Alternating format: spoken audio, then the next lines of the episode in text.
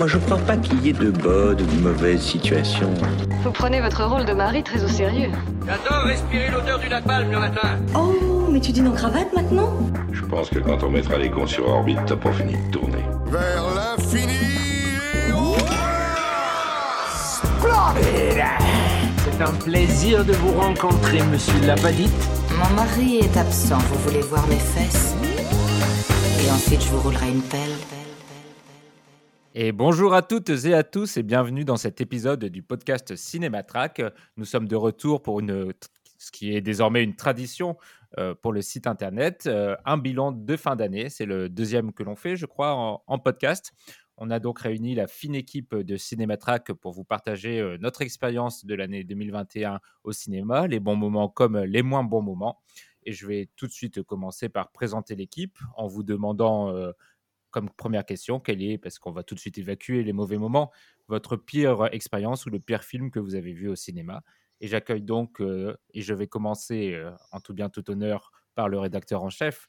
Bienvenue euh, Renaud. Salut Mehdi. Et donc, quel est ton pire moment cinéma de 2021 Alors, euh, je vais peut-être pas piquer celui de, de, de Lucas qui va arriver plus tard. Euh, et donc, je vais aller vers euh, Space Jam, qui est le, nouveau Space Jam, donc, euh, avec euh, LeBron James, euh, qui est une horreur à tous les niveaux, qui est vraiment. euh, c'est un peu le. C'est un peu l'antithèse du, nouveau film Matrix, qui est lui-même cité d'ailleurs dans Space Jam. c'est une horreur sans nom et, s'il faut vraiment le voir pour le croire puisque la majorité du film c'est un match de basket où les spectateurs sont des personnages historiques de la Warner joués par des figurants random qui devaient être devant un écran vert pendant des heures pendant des jours même euh, à, à mater LeBron James euh, courir partout accroché à des câbles et euh, voilà c'est vraiment euh, parfois on, on- on dit pour rigoler que le cinéma est mort Euh, il est quand même un peu mort depuis, depuis ce film. Ouais. Merci Renaud. Pauline, bonjour du Québec. Bonjour. Euh, moi, j'ai un, un pire film et une pire performance, si c'est possible de, de Oui, parler oui. des deux. Euh, le pire film, pour moi, c'était Halloween Kills, qui était vraiment une horreur euh, pratiquement du début à la fin. Euh, donc voilà, très mauvaise séance, très mauvais film. c'est une honte. Et mon pire moment, en fait, c'est la pire performance pour moi, c'est Jared Leto dans House of Gucci. C'est je, je, je comprends pas c'est inexcusable l'accent est inexcusable le, le- le make-up est inexcusable Euh, voilà c'était c'était très rigolo mais c'était c'était vraiment honteux et, euh, et Peut-être voilà un Oscar la 2021 euh, du côté pire pour moi Très bien. Merci Pauline. On accueille aussi Gaël. Bonjour Gaël. Salut. À toi de répondre à la question. Euh, pire moment de cinéma, enfin le moment le, enfin, le, le plus euh, pénible pour moi au cinéma Mhm. Annette Ouh, ça commence. Là, voilà, là, on commence à parler. Gaël choisit la violence. hein. Et donc, pourquoi Annette, Gaël? Là, C'est-à-dire que, enfin, je trouve que, euh, enfin, euh, ce que propose euh, l'Oscar, c'est pour moi, enfin, euh, c'est une redite. Moi, moi j'ai- surtout vu, euh, enfin, ce, enfin, ce que j'ai aimé euh, dans Lee Motors, euh, qui est très bien fait dans Lee Motors, mais alors là, je trouve que, euh, enfin, il se répète un peu. Euh, mais bon, ça suffit pas à- faire un film pénible. hein. Euh, je trouve que, enfin, moi, j'adore les Sparks euh, je trouve que c'est les pires musiques qu'ils ont fait depuis bah, la création de groupe, quoi. Et, par ailleurs, par ailleurs, l'opéra, les trucs opératiques comme ça, ça me saoule. Voilà, j'en peux plus, quoi. C'était vraiment. Alors, ajouter à ça que c'était quasiment ma première euh, projection, euh, enfin, euh, premier cinéma, en fait, euh, après Cannes. Et je me suis retrouvé dans, dans une salle avec euh, euh, des petits jeunes qui, euh, qui bouffaient des pop-corn, euh, des vieux qui, qui mettaient pas de masque. boomer. Ah ouais, non, mais il y a aussi les vieux. Il y avait aussi les vieux qui euh, qui mettaient pas leur masque. Et du coup, euh, tout ça mélangé euh, fait que ça a été vraiment euh, la pire, le pire moment de cinéma euh, de la- de l'année 2021 pour moi. quoi. Très bien, merci Gaël. Je vais donner la parole à une absente via euh, Renaud, puisque Juliette, euh, qui fait partie de l'équipe Cinématrack, n'a pas pu se joindre à nous ce soir, et donc c'est Renaud qui est son fier porte-parole. Ouais, je vais vous lire directement donc, le message qu'elle m'a envoyé. Donc, son pire moment, c'est le film Vaurien, qui est un, voilà, un film français, parce que le film est nul à chier et politiquement détestable, mais aussi parce que pour le voir, j'ai affronté un orage, je me suis pété la gueule, j'ai roulé dans un parc de maison Alfort et mes fringues étaient si trempées que j'ai imbibé un fauteuil de l'UGC et j'avais froid. Ça fait Ah beaucoup là de là, bah soutien. Très bien, soutien. Julien.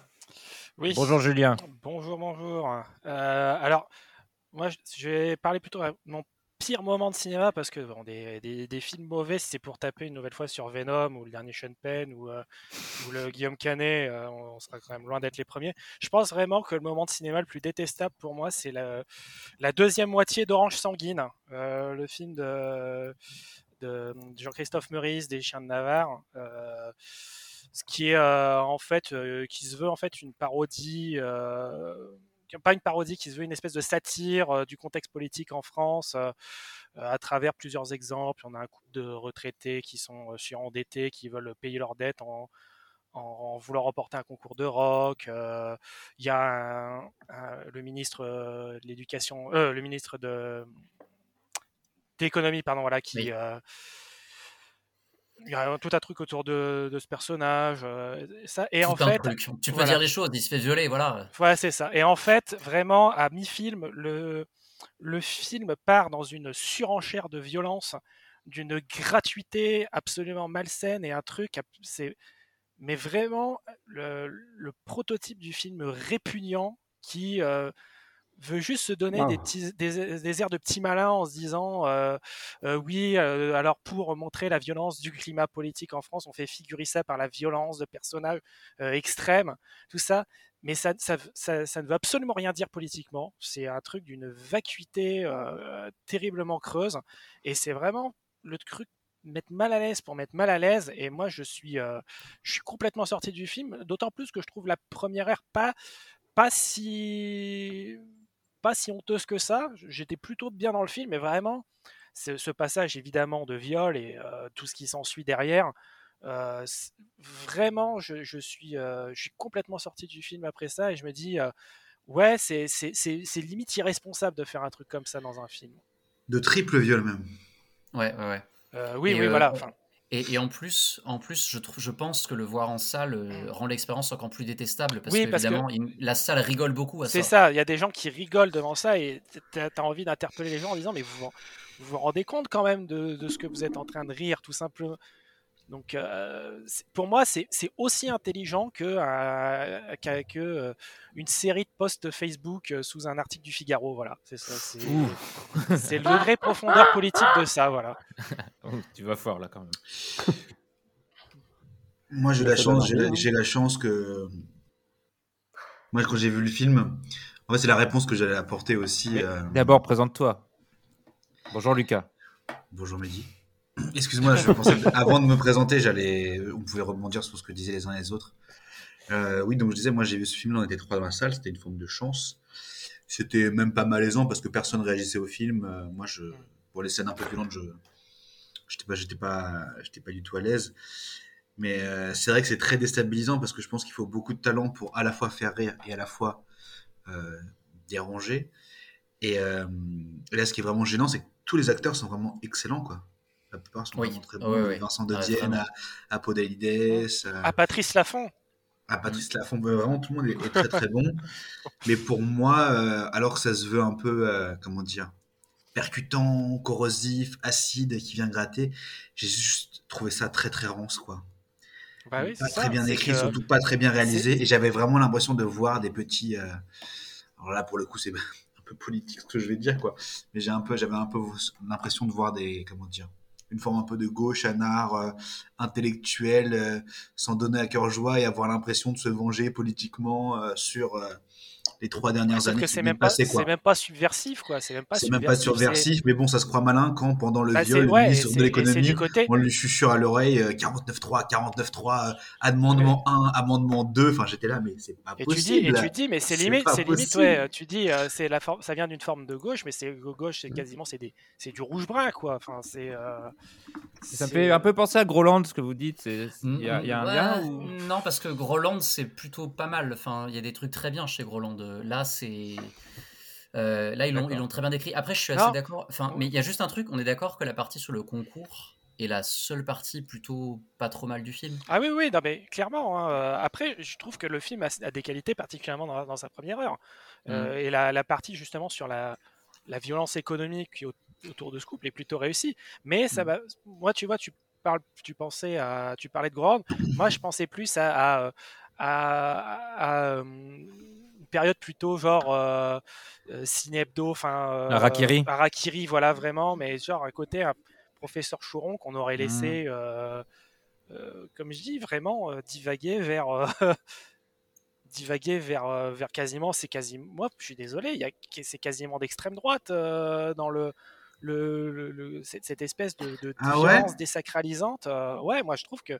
Moi, je dans voyais plutôt, je voyais, je voyais plutôt le, tu sais, genre des petits anards euh, de gauche un peu, un peu vénères. Ouais, euh, ouais, ouais. Qui voulaient faire les subversifs. euh, Mais et- j'ai- et, et ça, ça m'énerve encore plus, du coup.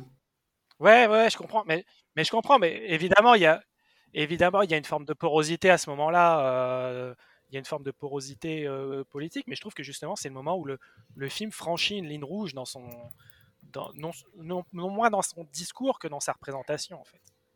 Et du coup, bah, comme on m'a piqué, euh, enfin, on m'a pas piqué, mais comme on m'a pris, on m'a pris ce, ce pire moment de l'année, je pense que mon second pire moment de l'année, c'était euh, Julien 12 chapitres de Joachim Trier.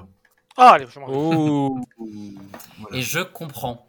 Même Vas-y, si Lucas. pas détesté. Ou euh, non, mais je vais faire bref, hein, je vais pas, je vais pas m'épancher, mais j'ai trouvé ça, euh, j'ai trouvé ça en fait, tout simplement fort pénible. J'ai pas, j'ai pas, j'ai pas compris. J'ai trouvé ça, euh, ouais, j'ai trouvé ça euh, profondément irritable. J'ai trouvé ça très mal écrit, le délire psychanalytique et tout. J'ai trouvé ça très facile et, et ennuyeux. Ah, Julien dit qu'il s'en va parce qu'il est probablement pas du tout d'accord. Il a beaucoup aimé. euh, c'est vrai que tu as écrit sur le film et si t'as beaucoup plu. Ouais.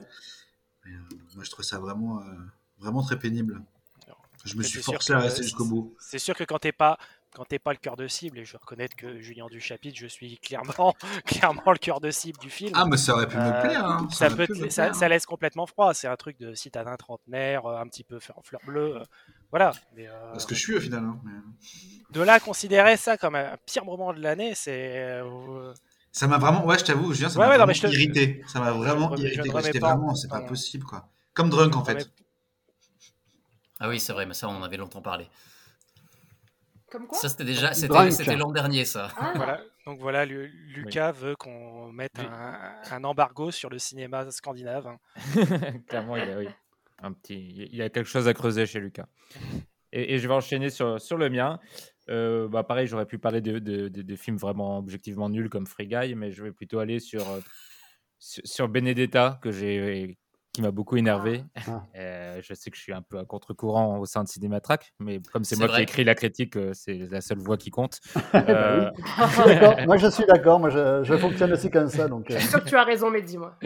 Et euh, bah non, bah, c'est tout ce que j'aime pas chez Verhoeven. En fait, c'est- plus largement, je suis absolument pas réceptif en fait à son cinéma, et c'est de pire en pire parce que je crois qu'il il se il s'enferme, ou en tout cas c'est ce qui lui semble plus le plaire en ce moment, c'est d'insister sur son côté euh, petit blagueur, euh, insolence, euh, subversive. Et, moi, son humour, je, je peux tout simplement pas. En fait, ça me fait pas rire et, et ça me sort totalement à la fois de ses films et de ce qu'il essaye d'en faire. Je trouve ça très vain et très superficiel et très grossier. Et du coup, ça m'a, m'a absolument pas parlé, pas touché. Et alors que l'histoire derrière aurait pu m'intéresser sur la création d'un, d'une légende, d'un mythe, sur le rapport entre le- la religion catholique, le lesbianisme, la, la figure de la, de la sainte et du martyr, tout ce qu'on en fait derrière. Toutes ces thématiques m'intéressent et euh, je suis euh, totalement euh, triste de, devant le, le peu de matière qu'on me donne à, à manger euh, en regardant ce, ce film, car il se concentre, à mon avis, beaucoup trop sur l'ego de Miché. Voilà, c'est mon, mon, ressent- mon ressenti sur, euh, sur Benedetta de Paul Verhoeven. Si personne ne veut réagir, on peut tout de suite euh, enchaîner sur euh, la, la prochaine rubrique euh, de, de ce bilan. On va commencer par un petit quiz sur l'actualité du cinéma pour voir si vous avez bien suivi ce qui s'est passé en 2021. Lucas, tu lèves la main Je vais chercher à boire. Oui, bah vas-y. J'espère qu'on va le garder dans le montage, ça. Très bien, je, je le laisserai alors. Merci.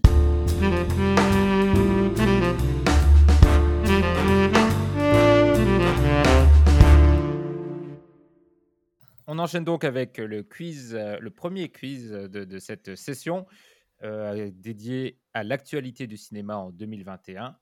Et je vais commencer d'abord par des petits euh, retours en arrière sur les différentes cérémonies qui ont eu lieu de récompense. Lequel d'entre vous pourra me dire qui a obtenu le César du meilleur acteur en 2021 Pas moi. Roche Dizem, non euh? C'est pas Roche Ah oui, Roubaix. Roubaix une lumière Non, ça c'était l'année C'est d'avant. ça L'an dernier, ouais. Oh là là, c'est terrible. Euh, Ah, Désolé, euh, le monsieur qui a eu euh, le César Ouais. aujourd'hui, enfin, cette année. Est-ce que c'est un bon film? Oh. Euh, c'est un film que je n'ai pas vu. Mais il y a eu le Ah. César cette année? Ah euh, Non. Ah. Non, j'allais dire non, c'est. pardon. Non, non, non. Je vais vous donner le nom du réalisateur du film. Vas-y. Merci. Mehdi Barsaoui. Ah, Sami Bouajila. Oui, bien joué, Julien. Mais c'est quoi le film? Euh, Ah, un fils. Le un truc fils. est vraiment passé. euh, Ah là là. Mais c'est le, le truc qu'on qu'on nous a tous vendu, euh, genre avant qu'il sorte. Il est sorti genre dans 20 salles. Et puis, Oui. bah, il pris, du- lui, il s'est vraiment Ah, pris oui. le Covid en pleine tête. Ouais, Oui. ouais, comme euh, à peu près 90% des films, quoi. Oui. Oui, oui. Deuxième question, toujours dans les récompenses. Qui a obtenu l'Oscar de la meilleure actrice en 2021 Ah bah c'est y a eu un- Francis McDormand. Ah putain, mais... Oula, C'est Francis il a- McDormand. il a- Non. Moi. Qu'est-ce que tu as dit, Lucas? Mais si, c'est Lady ça, c'est Gaga. Renaud, il a dit. Non, non, Non, c'est non. Renaud. Francis McDormand, oui, bien sûr. Non, non, non, c'est pas elle. Non? Bah, Bah, si. si. C'est elle. si, c'est elle. Bah si, c'est elle. Si, c'est elle. Oh, Je ah oui, Je me souviens de son discours. Je me souviens de son discours, t'as j'ai regardé. Oui, oui, c'est Avec la cérémonie trop bizarre. euh, de Soderbergh. hein. Oui, oui, non, c'est bien elle, c'est bien elle. J'ai dit des bêtises. Voilà. Ah, Bah, super, Quand même.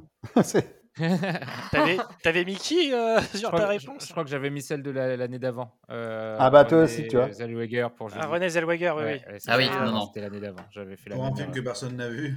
personne n'a vu. Si, si, si, moi je l'ai vu. Ah, Ah moi, je l'ai bah, vu. bravo. Et- Mais, et- et- mais c'est c'est un- c'est le prototype de la perf à Oscar que tout le monde aura, Bah, aura oublié dans, deux ans après. on, l'a déjà oublié, on l'a pas vu. On l'a déjà Voilà. oublié. hein. Ah non, tu peux pas oublier quelque chose que tu as pas vu. Hmm, ça, c'est une question à la Matrix. Voilà, c'est ça. et, et tant qu'on y est, le meilleur acteur oh, putain, pardon. Euh, Tom Cruise. Ah bah non, attends. C'est euh, ah, euh, Anthony Hopkins. Oui, Ah, bien sûr, Julien. pour le Parce qu'il y a eu Chadwick Boseman, euh, tout le monde C'était la fin Ah oui. l'avait mis à la fin, tout le monde pensait que ce serait Ouais. Boseman et euh, ils l'ont donné à Hopkins. Bien joué, Julien. Pour, l'instant, c'est toi Ouais, qui, qui ça. met, qui met les points. On va compliquer un peu, enfin, sauf peut-être pour ceux qui étaient présents euh, au Festival de Cannes. On va parler un peu de cette session de Cannes. Et je vais d'abord vous demander qui a obtenu la caméra d'or, qui Ah, récompense com- le euh, meilleur premier compartiment- film. Compartiment numéro 6, non? Non, c'est pas, c'est un deuxième film. Euh, Ah merde. oh, c'est euh, c'est pas un truc de la compète officielle. hein. Non, Euh, Ah. je crois que je ça sais même pas si ce film est sorti. C'est c'est- non, c'est pas Olga? Non. Non, je vais Paul vous le Guy dire. était- ah oui, C'est un truc de l'Est. Ouais. C'était Murina de Antonetta Lamat Kusina Ah, Kuz- euh, Bah non. Voilà, voilà. Et je vais, vous de- je vais vous demander aussi, pour rester sur Cannes, hein. qui a obtenu la palme d'honneur? Il y a deux réponses. Euh, Il y a un héros, non? Non, la palme d'honneur, c'est pour palme une d'honneur. personne. Ah oui, pardon, je pensais à. Oui, je pensais au Grand. Non, Euh, euh, c'est pas Bellocchio. Oui. Bellocchio, ouais. Pinocchio pour une et Ouais. Et Jane Fonda. pas loin. Oh, C'était pas Henri Jane Fonda. Ah non, c'était Bridget Fonda. non, c'était non. euh, donc attends, pas loin, la- ça veut dire même génération d'actrices C'est la même première lettre pour le prénom. Ah, Waouh, Ah. super. Jennifer Lawrence. Non, Janet Jackson. non. Euh, Julien Lada. On est bien sur une actrice. Juliette Lewis. Julie en 12 chapitres. Non, actrice non, américaine. Attendez, attendez, attendez. Jodie Foster. Euh, Oui. Jodie Ah. Ah Mérité, mérité, mérité. Bon, pour l'instant, c'est Julien qui, qui fait tout. Là, je vais vous interroger. Oui. J'ai eu un point, s'il te plaît. Pardon, Renaud. un point pour Renaud. Je vais vous interroger à tour de rôle. Et Oula. vous allez devoir me dire quel est le top 5 exact du box-office en France aujourd'hui. Mais ça On va. va voir Sur, sur toute l'année sur toute l'année Spider-Man. euh, Premier Spider-Man. sur toute Ouais, l'année. merci Gaël. Mais bon. Sur toute l'année. Mais à la date d'aujourd'hui. Ah, sur toute la. Oh, pardon. Spider-Man Lucas. Lucas, tu commences. Mais Pauline, c'est pas un podcast euh, PG-13, hein, tu peux dire putain. hein. Non, non, quand même, je me, je me Lu- retire. Lucas, euh. Renaud a dit des trucs pires. hein, de- Oui, oui, oui, Euh, clairement. bah, Oui, c'est vrai. euh, On s'en je- souvient. Oui, oui, c'est euh, bon. Il y a Dune aussi euh, qui a dû bien marcher. Spider-Man. Spider-Man. Il y a les- il y a de- les- de- de- les du Baudins. premier- Du premier au cinquième, c'est Ah. ça Ouais. Il y a les, les c'est- Baudins, là, le truc là. Spider-Man, Il y a- Dune. Attendez, avoir- laissez doit y Lucas répondre. 007 Ah, pardon. euh, euh, James Bond Non, c'est Lucas c'est à Lucas, c'est de répondre. Voilà, James Bond. Euh, Spider-Man, Dune, James Bond. Oui. euh, Les Baudins. Les Baudins. J'ai complètement oublié ce qui est sorti cette année en fait. Ouais. Donc tu t'arrêtes là. faire des entrées. Tu as trois bons films, mais- aucun dans le bon ordre. Donc Ah. maintenant, c'est à Gaël de tenter. Ah, dans, dans le bon ordre Euh, Je dirais les Baudins, euh, Spider-Man et, euh, et, et James Bond ensuite. Et après, les deux autres? Et alors, ah, il t'en faut deux autres en plus des trois là? Oui, j'ai dit cinq. Euh, euh, Qu'est-ce que je pourrais mettre euh, Ah Gaël, il y a un de tes films préférés dedans. Non, mais Lucas, pas triche, Lucas. Euh, Un de mes films préférés qui a marché. Waouh. Bon, Gaël, on, Gaël, on va passer la main là parce que tu prends trop de temps. Ouais, non, euh, je passe la main, moi. je- Alors, c'est à Renaud de tenter. Alors, je crois que le numéro 1, Bac-Nord. c'est Memoria. Ah, On, la- on laisse parler Renaud. Donc, le numéro 1, c'est Memoria. Non, Euh, pas il me semble que le deuxième, C'est euh, Bad Luck Begging or Looney Porn. Le troisième, c'est les, les, les Tuches 4. Euh, le quatrième, c'est évidemment le dernier duel, parce que tous les, les vu. millénials sont allés le voir. Euh, et le cinquième, c'est Matrix, déjà, Eh bien, alors qu'il est sorti hier. C'est raté Renaud, tu as zéro. Ah Bon, merde. Pauline, pour te donner un indice, il y a deux films français dedans. Et il y a Julien d'abord. Ouais, j'en avais deux. Je vais Oui. dire, je vais dire euh. James, James Bond en 1, Mhm, Spider-Man en 2, Spider-Man en 2, mhm, Camelot en 3, mhm. hmm, Bac Nord en 4. Bah, malheureusement, Mhm. malheureusement, c'est pas mon film préféré. Et- Qu'est-ce que tu racontes, Lucas? Et euh, merde, j'ai oublié, c'est lequel le troisième que vous Le aviez sable, déjà le sable, le sable, le sable. Ah, Dune, ouais, Dune en 5. T'as les cinq Alors, bons tu films, as mais les- pas dans le bon Tu ordre. as les cinq bons films, mais pas dans le bon ordre. Donc maintenant, c'est à toi, Pauline, de Ah. briller. Oh là là. Alors, attends. Euh, bon, Spider-Man en 1, ça, on- ça c'est bon. Non, Euh, moi, non, non, non, non, non, non, Non C'est Baudin. Mais c'est Non, quoi il ce n'y a, pas- truc y a J'ai pas les Baudins. Non, y a pas les Y a pas les Baudins. Arrêtez là. Bon. Donc, je, je regarde je regarde l'homme araignée en 1, merci. Les Baudins et Non, non, 17e. c'est pas, Euh, c'est- c'est c'est pas pas l'araignée. Euh, D'accord. Je le laisse Les. Baudins, les Baudins, c'est la province, c'est pas la France. Ok. Euh, je mettrai Camelot en 2, mais du coup, ça va être le premier, j'imagine. Non plus. Euh, après, je sais pas, James Bond en 3. Et Dune et Bac Nord. J'avais ça. Alors, tu as le bon tu as juste pour. Bac Nord. ouais. Alors, le, le vrai top 5, c'est aujourd'hui.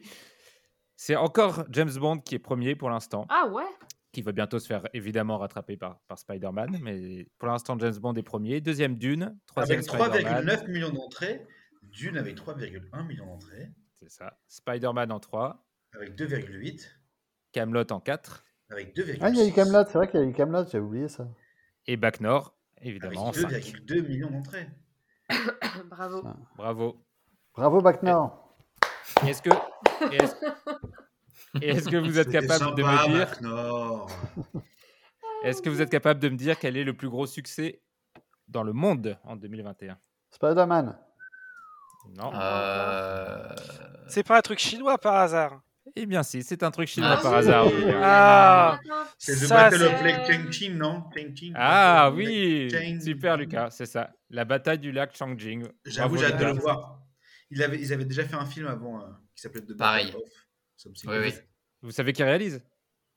Euh, bah, Je me souviens pas, non. Zhang Yimou. Jean Zimou. Non. Non. C'est vrai? Non, non, non, non. Ah, Ouais, putain. ouais. C'est Chen Keigi Ah, Chen Cage. Ouais, John Suyark. Cage, ouais. Ah, il y a Ouais. Mmh. Ah, Et c'est dans- un et tes lames. Il D'accord. y a plusieurs Oh, réalisateurs. Ah ouais, il y a Ah pas- ouais, il y a pas Steven Chow. Ouais. Alors, il me reste deux, deux questions à vous poser. Quel film sorti cette année est réalisé par Frédéric Forestier? Euh, euh, comment c'est Mystère à Saint-Tropez? Non. Non, c'est pas c'est le truc avec euh, Clavier de Pardieu là. Non. Non, C'est pas le, c'est pas le truc avec un, avec un loup? Non. Ok.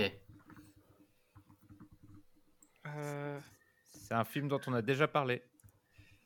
Là, là. C'est les, euh, c'est- c'est les Baudins. C'est les Baudins. Ah, bah, les les fameux, Baudins. les fameux les Baudins. Je voulais quand même qu'on parle des Baudins, l'un des gros succès euh, de l'année, pour pas qu'on accuse Cinématrack d'être euh, d'être coupé du monde. Donc, euh, Bah, Voilà, couper la. France surtout parce que de j'ai jamais France, entendu parler de ce truc. Mais nous non plus. Et nous non plus, mais Nous non plus, hein. Ah, pareil.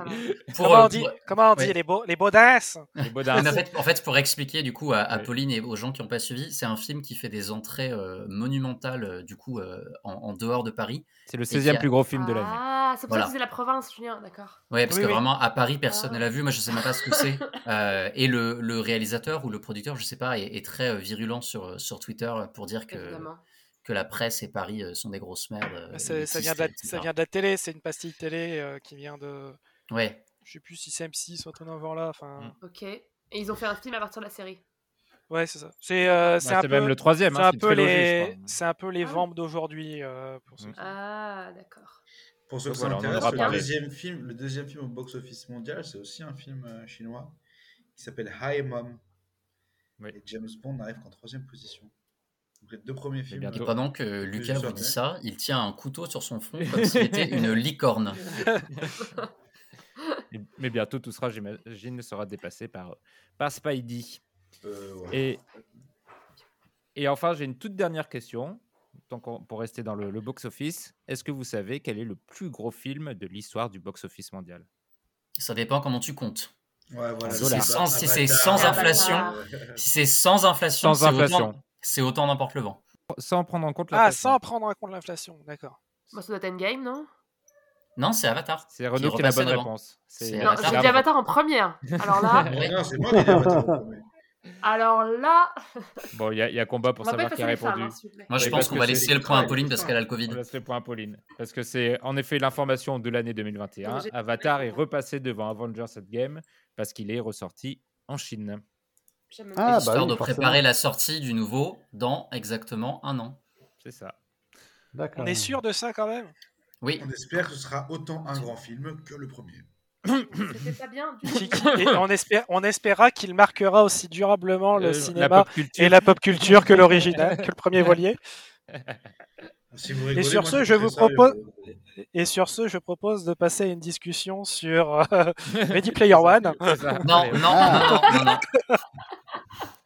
Non, non, on va plutôt passer au bilan de, de l'année. Donc, l'année 2021, euh, on, peut ressortir à peu près le même speech qu'on avait fait euh, l'année dernière en pensant que ce serait euh, unique, mais c'est toujours aussi compliqué finalement pour le cinéma et pour les, les conditions d'accès au cinéma, puisque l'année a été marquée en effet par la fermeture des salles qui ont heureusement rouvertes en cours d'année. Mais on est encore dans l'incertitude de ce qui va se passer. À l'heure où on enregistre le 22 décembre, tout le monde commence un peu à s'inquiéter pour la, rentrée en janvier et on commence à nouveau évoquer des éventuelles fermetures euh, des, lieux culturels. Donc on ne sait pas où s'achemine le cinéma en 2022. Et surtout, cette année euh, 2021 a été euh, notamment marquée par euh, une réflexion, on va dire, sur euh, le, rapport des gens avec le, cinéma, puisque même quand les, les salles ont rouvert, évidemment dans des conditions particulières, on- on- qu'on évoquera sûrement, euh, les chiffres ne sont loin d'être euh, à la hauteur de ce qu'ils étaient avant la période Covid. Beaucoup de gros films qu'on attendait, ou en tout cas qui semblaient être attendus, on peut penser à Spielberg, on peut penser à Ridley Scott, avec des stars à l'écran, des stars derrière la caméra et des sujets plutôt, plutôt à tout public, ont fait des, des bids et, et, et on, on, ont commencé à inquiéter les, analystes de l'économie jusqu'à ce que euh, Spider-Man vienne euh, montrer qu'il y a encore des gens qui sont prêts à aller au cinéma, mais apparemment pour voir uniquement euh, les films de licence. Donc c'est une question qui se pose. Est-ce que 2021, selon vous, marque une certaine continuité dans une évolution de la consommation du cinéma avec évidemment l'essor des plateformes? C'est quelque chose dont on a beaucoup parlé dans les derniers épisodes de, de, du podcast de, de Cinématrack, mais c'est une évolution qu'on suit avec, avec beaucoup d'intérêt. Est-ce que vous pensez que c'est juste une parenthèse liée aux conditions sanitaires et qu'on n'a pas à craindre tant que ça pour l'évolution du cinéma qui saura finalement s'adapter?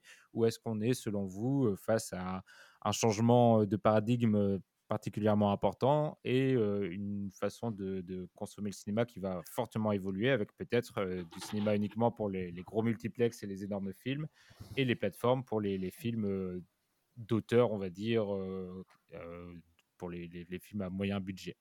Renaud, tu lèves la main, tu as la parole. Je pense qu'on en est trop près pour juger en fait. On est vraiment en plein dedans. Un des paramètres qui, est intéressant sur le fait que tous les films se plantent, c'est aussi que j'ai l'impression, et je pense pas me tromper, qu'il y a plus de films qui sont sortis euh, parce qu'il y a énormément de films qui ont été limités dans leur nombre de, salles en fait en diffusion, qui sont restés très peu longtemps. Euh, même, euh, même, moi qui vais quand même plutôt pas mal au cinéma, il y a plein de films que je voulais voir que j'ai finalement raté. Et, effectivement, quand c'est dans un contexte comme ça, quand en plus la, situation sanitaire fait que les gens vont moins au cinéma, sans parler de, des, questions de, des questions de passe sanitaire, etc., on est, en fait, on est vraiment le nez dans le guidon. donc, prendre des prendre des conclusions déjà en fait me semble euh, difficile. Euh, là où effectivement je pense pas que ce soit absurde de dire euh, oui les choses s'accélèrent vont vers effectivement une, disparition progressive d'un certain type de cinéma du moins dans les salles etc un nouvel essor des plateformes oui. Mais c'est pas des choses qui n'étaient pas là avant il y a peut-être une accélération mais je, je, trouve ça vraiment très très difficile et de, de, juger et de tomber exactement juste et si on tombe juste, bah, euh, tant mieux, mais ce sera sûrement de la chance. Ou un, esprit d'analyse particulièrement brillant, n'est-ce pas, Julien? Oui, je, je suis un peu dans une direction un peu différente de ce que pense Renaud, au sens où je pense que certes, on est dedans, mais je commence à me demander à partir de quand la parenthèse, ça va devenir une habitude chez les gens. Là, ça va faire deux ans qu'on est, euh, qu'on est dans cette pandémie. Comme on le voit avec cette nouvelle vague, on est encore très loin d'en sortir et je pense clairement que 2022, euh, euh, ça va pas être beaucoup, pas être si différent que ça de 2021. Euh, je, ce serait pas étonnant qu'à défaut de refermer, qu'on ait des jauges qui reviennent. Et euh, je commence vraiment à me demander s'il n'y a pas une mutation profonde qui est en train de se, se faire là. Parce que avant, on disait le, cinéma, depuis la réouverture, est phagocyté par euh, une poignée de blockbusters et de grosses sorties. Là, on arrive à une situation où le cinéma est phagocyté par Marvel et potentiellement DC. Il n'y a rien d'autre. Il n'y a absolument rien d'autre. Les Tuches 4, ça marche pas tant de ça. West Side Story, c'est un bide terrible. Euh, je suis pas hyper euh, enthousiaste sur les chiffres de ce que vont être Matrix en salle, par exemple. Je... Surtout que Matrix est sorti en même temps sur une plateforme, justement. Oui, c'est sorti sur HBO Max aux États-Unis. Donc, euh, je pense qu'on est arrivé à un état de telle saturation qu'il va falloir que la situation se pose, que, que, la question se pose. On a eu en plus une année où, qui a consisté à voir les studios essayer de rattraper tout le retard de l'année dernière. Donc, comme tu l'as dit, Renaud, en essayant de caser euh, parfois euh, au chausse-pied dans les agendas tous les films qu'ils avaient en stock. Euh, des films que des gens ne sont pas allés voir parce que euh, on n'a que 24 heures dans une journée et 7 jours dans une semaine, particulièrement dans le contexte actuel. Je veux dire, même nous, euh, je pense qu'on a fait, au moment de faire nos tops, on a vu, il y a plein de films qu'on n'a pas eu le temps de voir parce que il y, a trop de sorties. Et on arrive à un stade où, je pense, on arrive à un stade où ça va commencer à être tellement dangereux pour la santé financière des distributeurs, des exploitants, qu'il euh, y a des questions qui vont se poser. Il n'y a qu'à voir aux États-Unis, c'est un marché qui est très différent du nôtre. Euh, là, euh, sur la prochaine catastrophe industrielle qui s'annonce probablement, c'est le Guillermo del Toro, Nightmare Alley, dont les premiers retours au box-office américain sont calamiteux. Où on a vu des gens dire que ça annule carrément leur séance parce qu'on va caser une séance de plus de Spider-Man, qui elles sont complètes. Et je me demande si à terme, on va pas arriver à, une sorte de généralisation de ça. Et où je pense que ce qui va sortir, ce qui va. Et ça a même pas tellement, à mon avis, euh, coûté aux films euh, d'auteurs et tout ça. Je pense que c'est particulièrement les films du milieu et même les films, de- les, les, les films de studio qui sont pas des blockbusters. Mm. Tu vois, par exemple, est-ce que si on, on- est-ce que dans un an, un film comme Nightmare Alley, ça sortira en salle? Je pense pas. Je pense pas. Il est sorti en salle? Il sort, Il, il sorti il en sort salle. en France euh, plus tard. euh, il Ouais. sort en janvier. Ah oui, non, non. Oui, euh, je Il parle, aux sorti je même aux États-Unis. D'accord. Aux États-Unis, il est sorti en salle et je crois qu'il est sorti exclusivement en salle. Oui, oui, oui. il me semble, oui, Ouais. oui.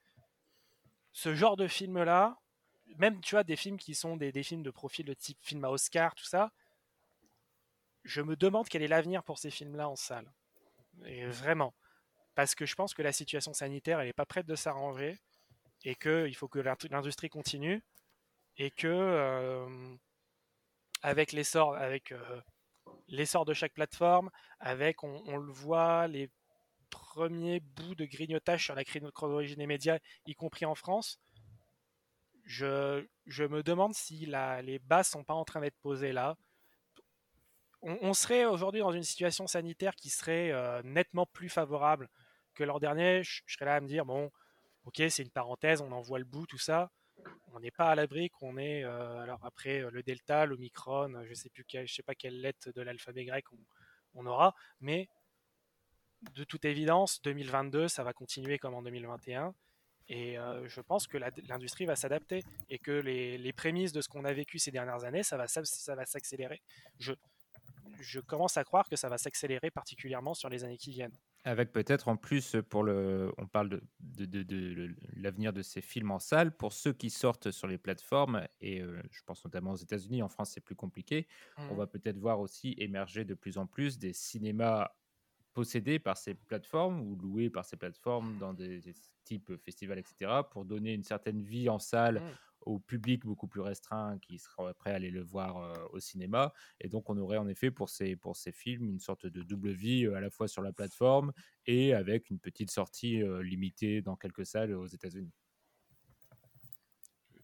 Je me demande à ce sujet d'ailleurs de voir comment ça va marcher pour nous en France. Parce que euh, quand on voit entre les, retours de la programmation Netflix à la Cinémathèque et ceux du, euh, du petit event qu'Amazon aussi a fait pour la mise en avant de ses films, pas euh, soulever les foules. hein. Je me demande si une proposition comme ça, autant aux États-Unis où tu peux franchiser à peu près tout et n'importe quoi sans souci, je me demande si en France on serait aussi réceptif à ce genre de programmation. Est-ce que quelqu'un d'autre veut intervenir sur le sujet de l'avenir du cinéma? Vas-y Gaël. Là, c'est, enfin, en fait, moi, l'avenir, mais enfin, comment dire, euh, il faut voir aussi ce qui s'est passé en France aussi. Le, le fait que Canal se désengage de plus en plus du cinéma. Euh, notamment, enfin, euh, là, le, le- le côté plus spectaculaire, c'est qu'il euh, il abandonne euh, Cannes. Et, euh, et par ailleurs, euh, l'obligation euh, des plateformes de financer le cinéma français. Euh, on avait discuté avec Jean-Pierre Thorne il y a quelques années, euh, Mehdi, du fait que Oui, oui, oui.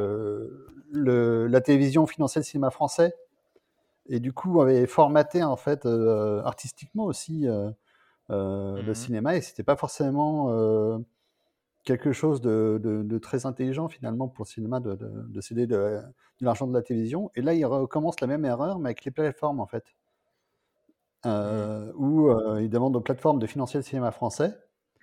Mais du coup, euh, bah, les plateformes, notamment Netflix, euh, va demander euh, bah, à faire du cinéma, mais pour Netflix, quoi. Donc, Des garanties. Mhm. des garanties, ouais. Donc, ça va aussi transformer pas mal.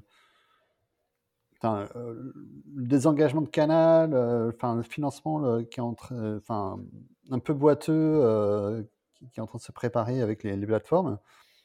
Moi, je pense que c'est, ça, ça va faire assez mal aussi euh, au cinéma, euh, notamment, bah, encore une fois, enfin, je suis d'accord avec Julien hein, sur le côté euh, cinéma du milieu, quoi.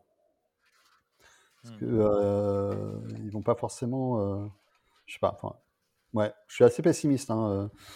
Mais ensuite, pour les salles de cinéma, enfin, en France, moi, je reste là en France, contrairement à, à Julien qui, qui évoquait un peu plus le côté un peu international. Moi, c'est plutôt pour le côté français. Il y a, il y a au moins l'aspect positif pour les salles, c'est qu'il y, a un certain nombre de salles qui seront toujours soutenues en fait, euh, euh, parce que euh, bah, ça fait partie du patrimoine.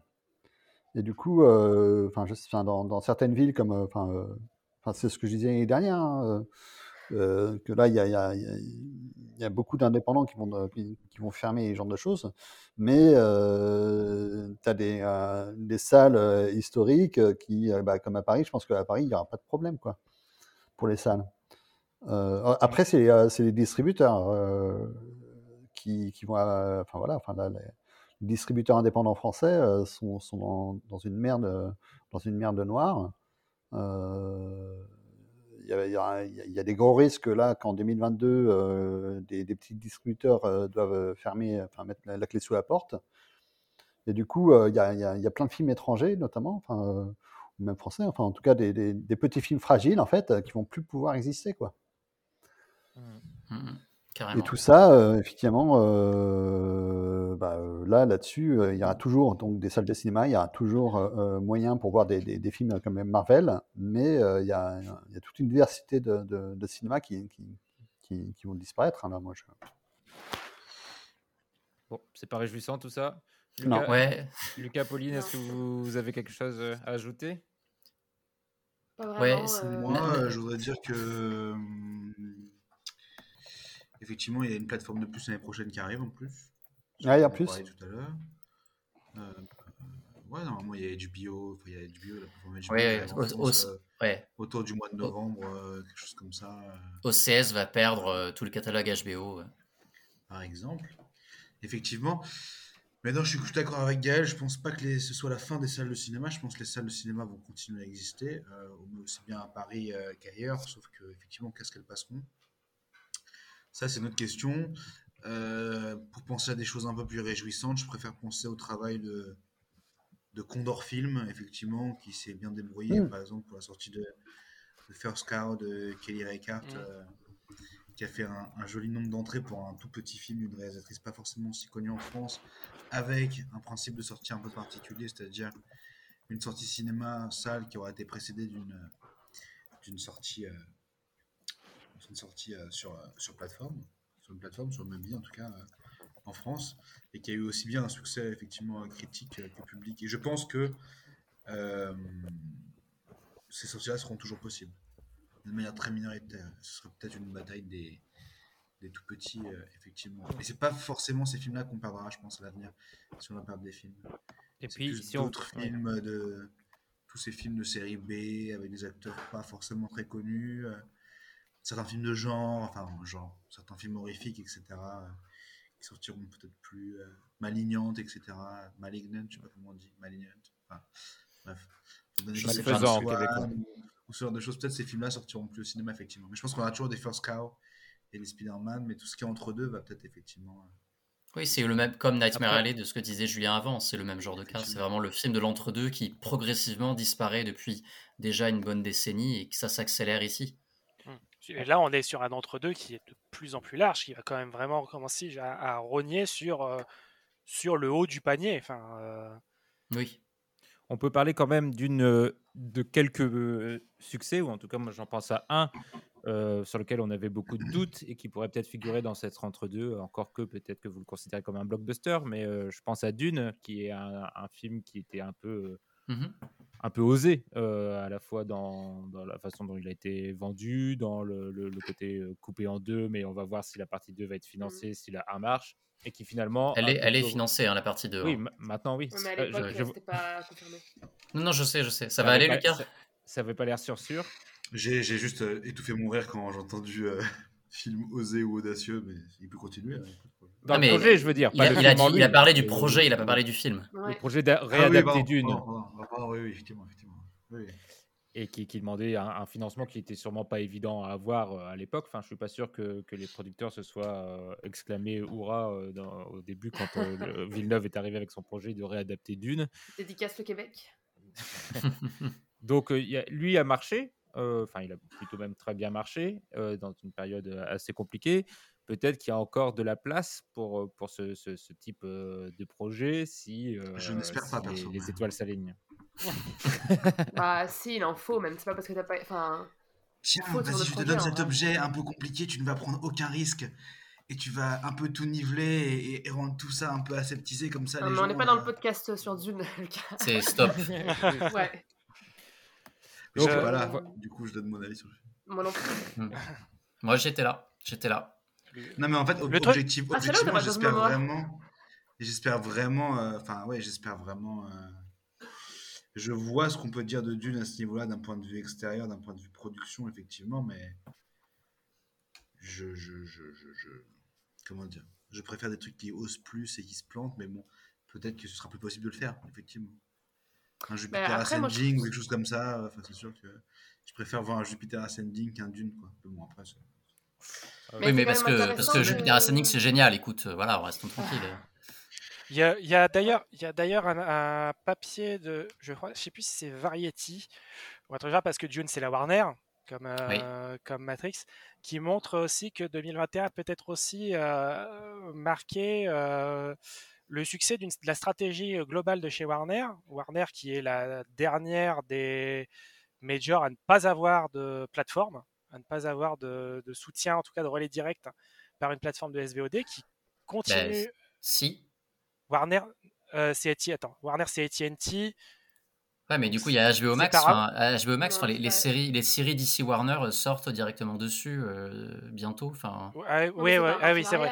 Mais ils parlaient, c'était pour leur tentpole en tout cas, vraiment sur Ah leur oui, oui. tentpole, ouais. sur, euh, sur vraiment leur gros projet, euh, qui disait que la, la Warner avait adopté Dune est sorti euh, uniquement en salle.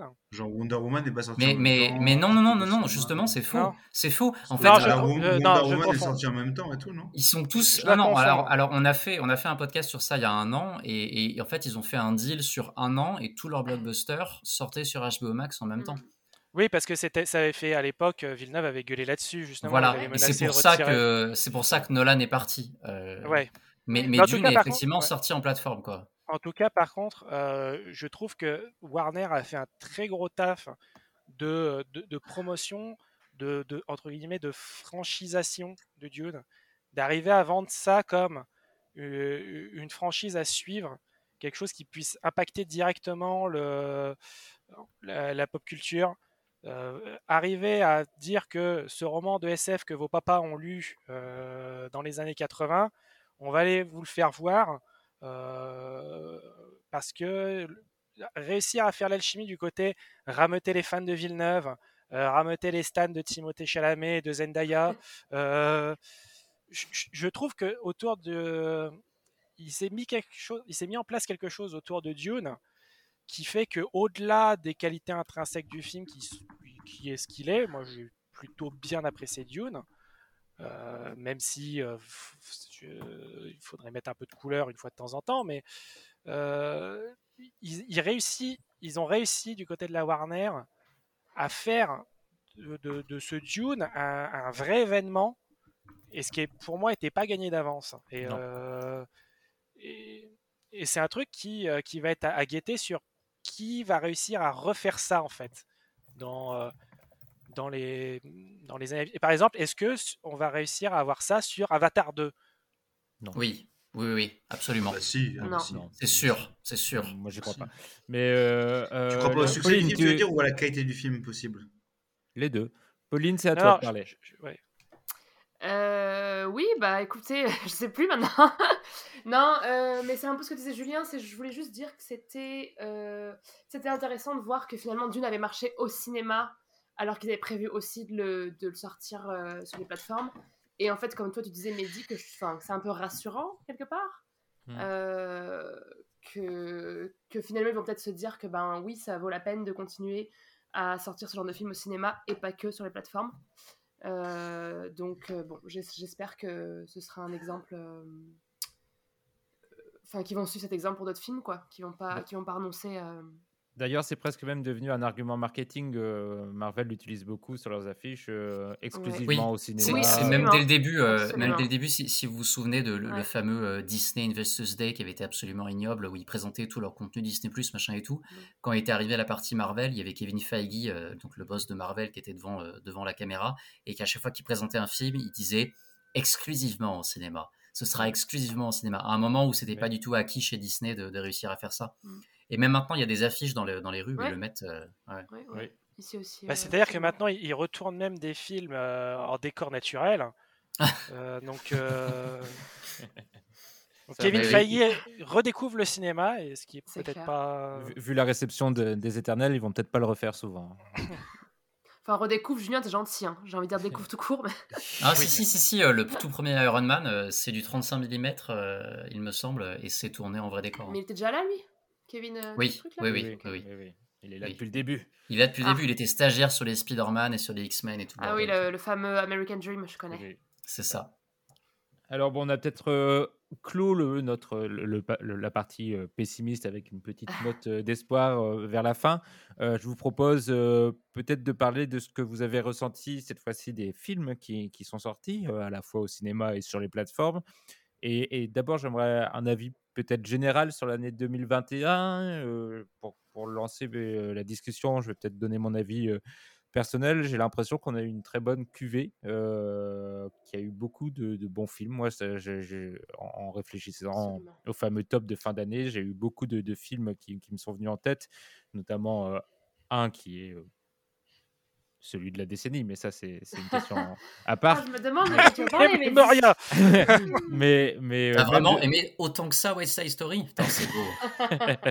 mais donc oui, de manière générale, j'ai trouvé euh, que la les propositions étaient, euh, étaient variées et, et riches. Et euh, notamment en revoyant nos tops de 2020, qui était une année un peu particulière aussi, je trouve quand même que 2020 s'en est, euh, 2021 s'en est euh, très bien sorti. Euh, Est-ce que c'est un, un ressenti que, que vous partagez? Absolument. Enfin, euh, on en a parlé sur Twitter, je pense, avec euh, Renaud et un Florian, je pense, c'était. euh, du fait qu'en plus, tout s'est précipité un peu à la fin de l'année. Là, enfin, je veux dire, techniquement, on aurait pu finir le top en novembre, mais en fait, non, parce que toutes les sorties de décembre qui, se, qui se bousculent au portillon et pas, pas que des petits joueurs, quoi. Donc, donc euh, non, moi, j'ai j'ai passé une belle année cinéma, même si maintenant les cinémas sont fermés et donc je peux pas finir mon année. Ah, ils sont fermés au. Oui, Ah, bah, pas depuis avant-hier, elle nous l'a Ah dit. là pas là, suivi. C'était le drame, Mehdi. Oui, ils ont Ah. fermé. euh, Oui, mais attends. Bah, non, je raconterai plus tard, pardon. Ça n'a rien à voir avec le podcast. Mais, mais oui, Ah, ils ont fermé lundi Non, mais vas-y, ça, je pense que ça peut intéresser les gens. hein.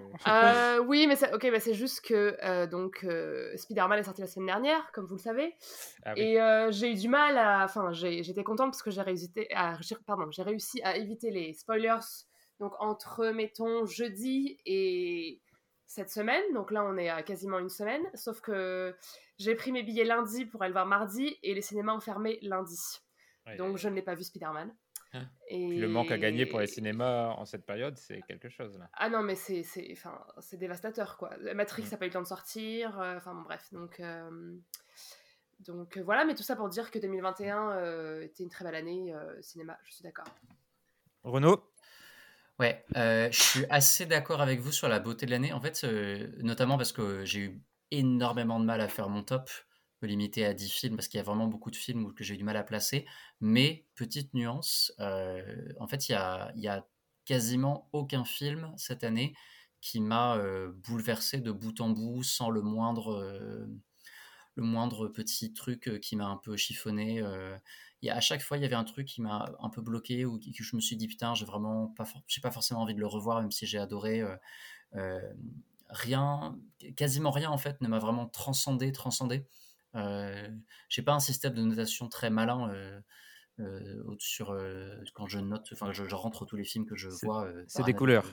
Ouais, c'est des couleurs, c'est ça. Et j'ai une couleur euh, très subjective qui sont les films qui vraiment m'ont- transporté, euh, même si c'est des trucs euh, qui sont pas forcément parfaits, qui m'ont vraiment transporté de, de bout en bout. Euh, et, et je l'ai très peu utilisé cette année, euh, alors que c'est globalement une très bonne année, quoi. euh, à part, euh, à part peut-être euh, peut-être deux films où, euh, où vraiment j'ai je, je ressors vraiment tr- transi. Euh, pour le reste, euh, voilà, j'ai j'ai trou- trouvé tout, enfin énormément de choses magnifiques, et en même temps, il me manque, euh, il m'a manqué des, euh, de la passion. Voilà. Lucas? Eh bien, moi, de mon côté, je- j'avais j'avais l'impression ici même au sein de, du site de lire que. comment dire C'était une petite année euh, comparée euh, aux années précédentes. Un, un peu de la même façon qu'à chaque fois j'ai lu, c'était un petit festival de Cannes et euh, à la fin Ah de oui. l'année, euh, 8 C'est films sur 10 petit. des top 10 des gens, c'est genre des films qui étaient au festival de Cannes. tu te dis, ouais, Ça va, c'est bon, hein. Ça suffit les attaques personnelles ici. c'était- C'était quand même pas mal au final. Euh, non, moi j'ai passé une super année euh, qui avait euh, plutôt mal commencé. En vrai, je suis allé au cinéma, euh, j'avais vu aucun film de 2021. Avant la réouverture des salles de cinéma, j'ai commencé avec Adulé Con que je trouvais abominable. Après, j'ai regardé Mandibule que je trouvais pas très intéressant. Mais euh, au fur et à mesure de, l'année, et surtout dans ces trois derniers mois, euh, j'étais particulièrement, euh, particulièrement gâté. Et, Renaud parlait du rapport à l'émotion.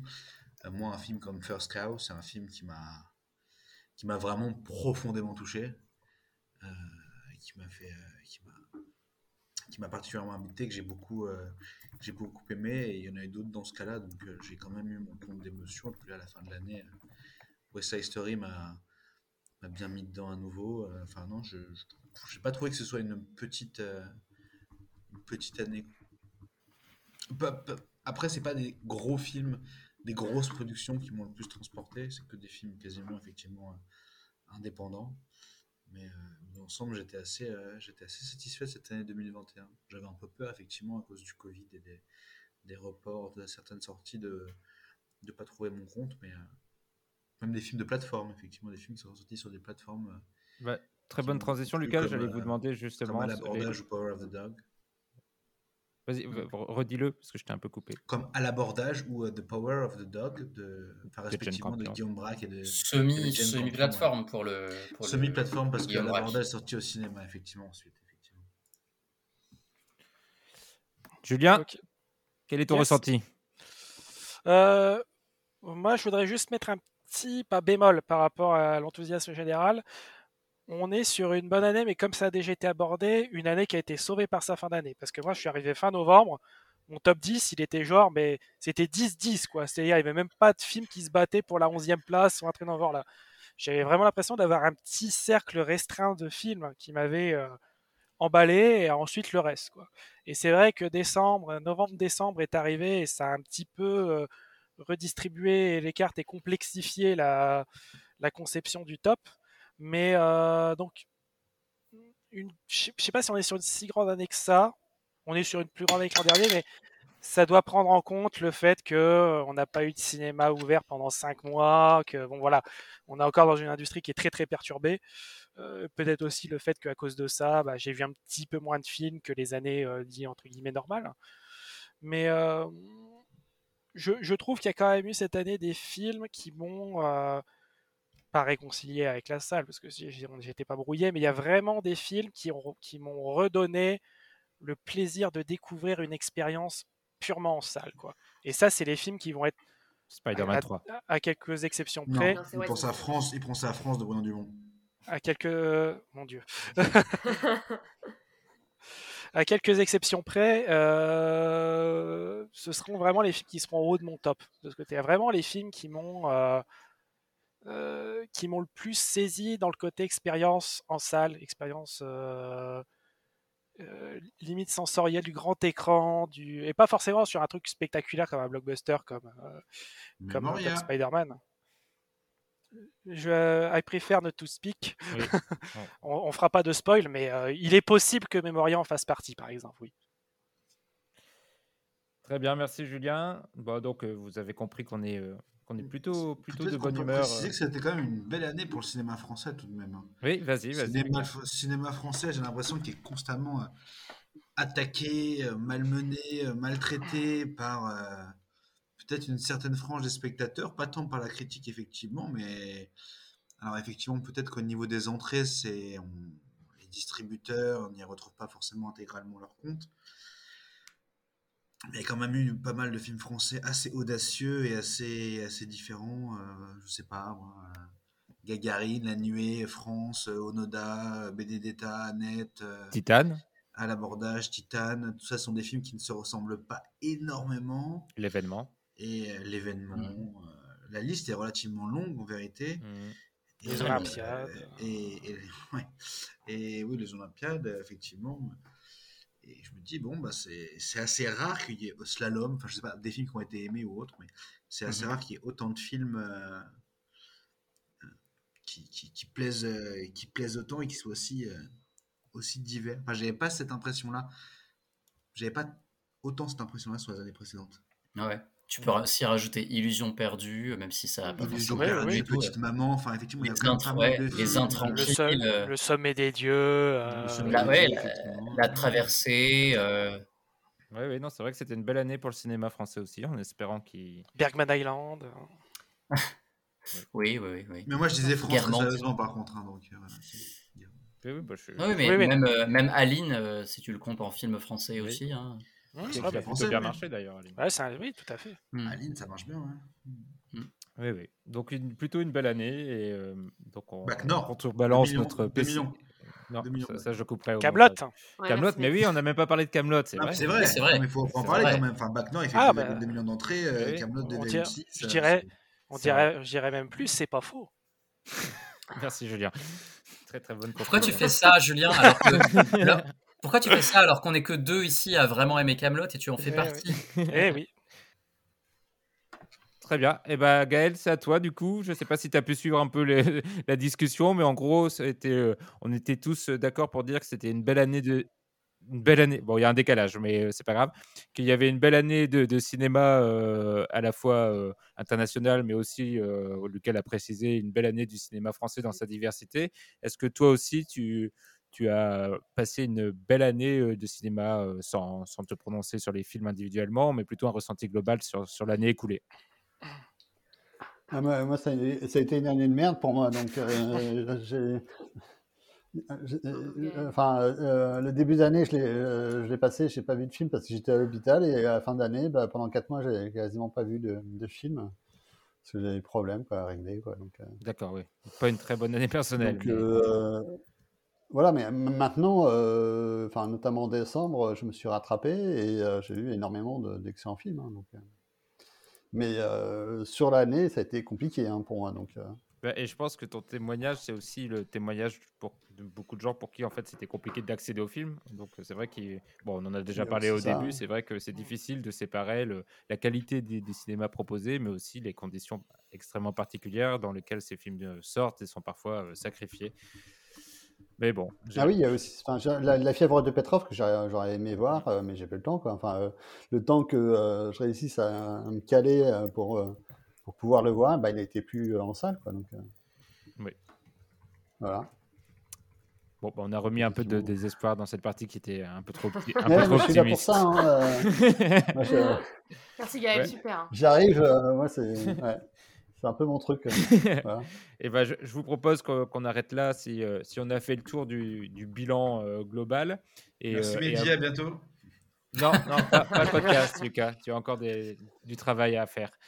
Et, euh, et avant de passer au, de rentrer plus précisément dans, dans les films qui vous ont plu, je vous propose un, un petit quiz, mais cette fois-ci centré sur, sur l'année de Cinématrack. Oh là là là là là. Pour voir si vous connaissez Pour bien les votre, fans. votre site de référence. J'ai lu aucun article. Je rigole.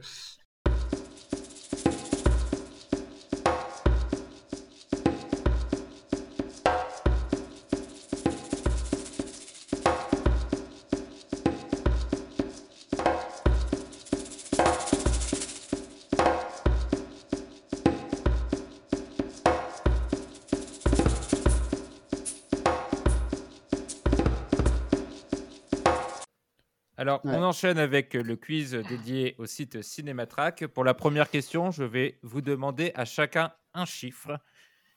Votre estimation du nombre d'articles qui ont été publiés cette année sur Cinématrack, sans compter les articles euh, podcast. D'accord. Je commence par toi, Lucas. Euh, 56. Julien, Euh, 81. Renaud, Je pense que c'est 61. Pauline, Alors, moi j'aurais dit 150, mais visiblement, je sais pas, je vais être trop grande. Gaël, Euh, euh, euh, euh, je dirais euh, 61 comme, euh, comme Renault parce que vraiment, je, je, Allez. donc, euh, Allez, je, je prends. Et c'est Pauline qui gagne 175, les amis. Comment c'est 175 possible Comment ça mais, Mais sûr. mais je pensais qu'on était des glandeurs. euh. Bah déjà, il y en a, il y en a au moins Cannes, déjà quasiment 60 à Cannes. Bah oui. Ah, Mais oui ouais.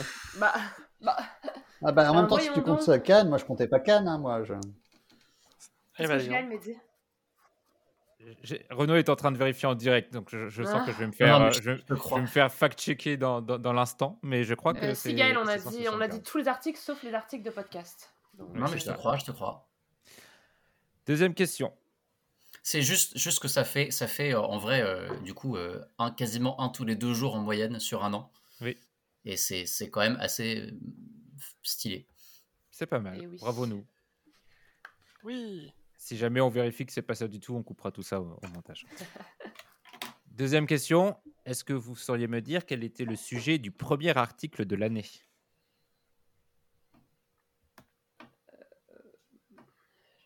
C'était pas, c'était pas le, le top 10 de l'année 2020. Non, ça c'était le dernier de l'année d'avant. Ouais, je l'ai sorti, j'ai réussi à le sortir le 31. euh, Par contre, on a Qu'est-ce- Alors attends, il n'y avait pas un fest... ah, attends, il n'y avait pas de cinéma déjà, c'était fermé. Il n'y avait donc, pas de euh, cinéma en effet. Ça devrait vous aider.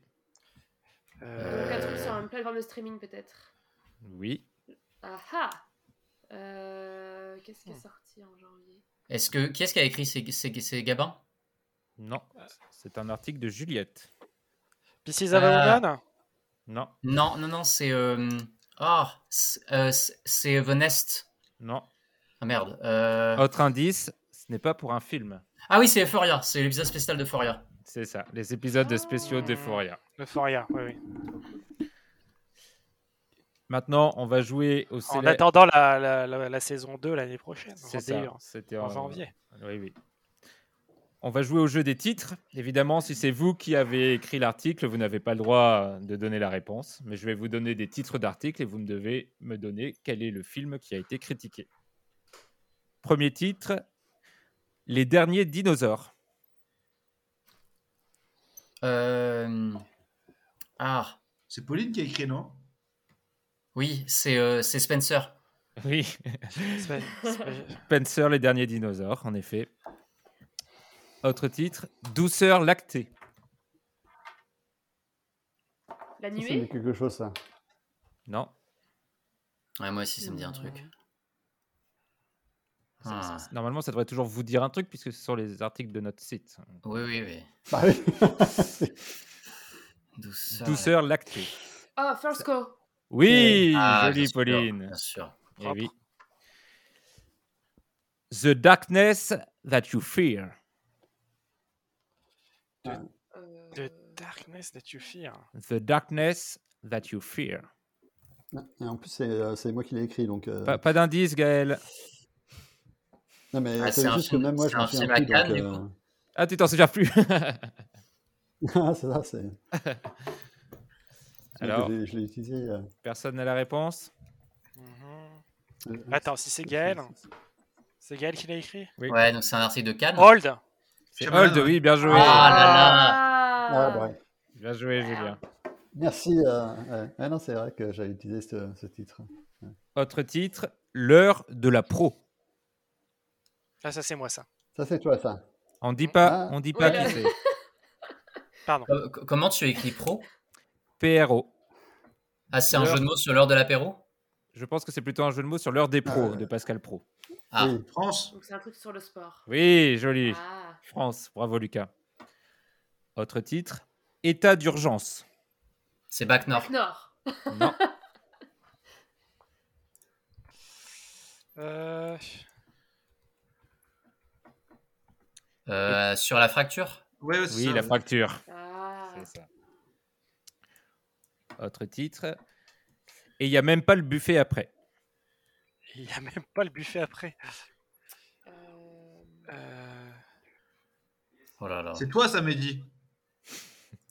Oui, Alors c'est euh, le film de Laurent Tira. oui, le discours? Oui. Ah, Ah. voilà. Je cherchais un truc avec dîner, mais Moi, je cherchais un mariage aussi, mais j'étais comme Il m'en reste encore euh, deux. vas-y. Ma langue n'est pas la tienne. Euh, la- la- le genou d'Aed? Non. Putain, c'est moi ça. Ma langue n'est pas la tienne. C'est euh, Nightingale. Oui, c'est ça. Mais t'as pas le droit de jouer si c'est ton article. Non, mais c'était pas lui. C'était pas Ah, lui. ok. Si, c'est moi. Ah, c'est toi? C'est moi. Ah, bah alors, t'as pas le droit de jouer, en effet. jouer. Quel tricheur. Le Quel point est retiré. Euh, Point qui est-ce qui fait les règles ici? C'est moi. Bah, c'est Ouais. Et enfin, la dernière. Agréable, mais loin d'être inouï.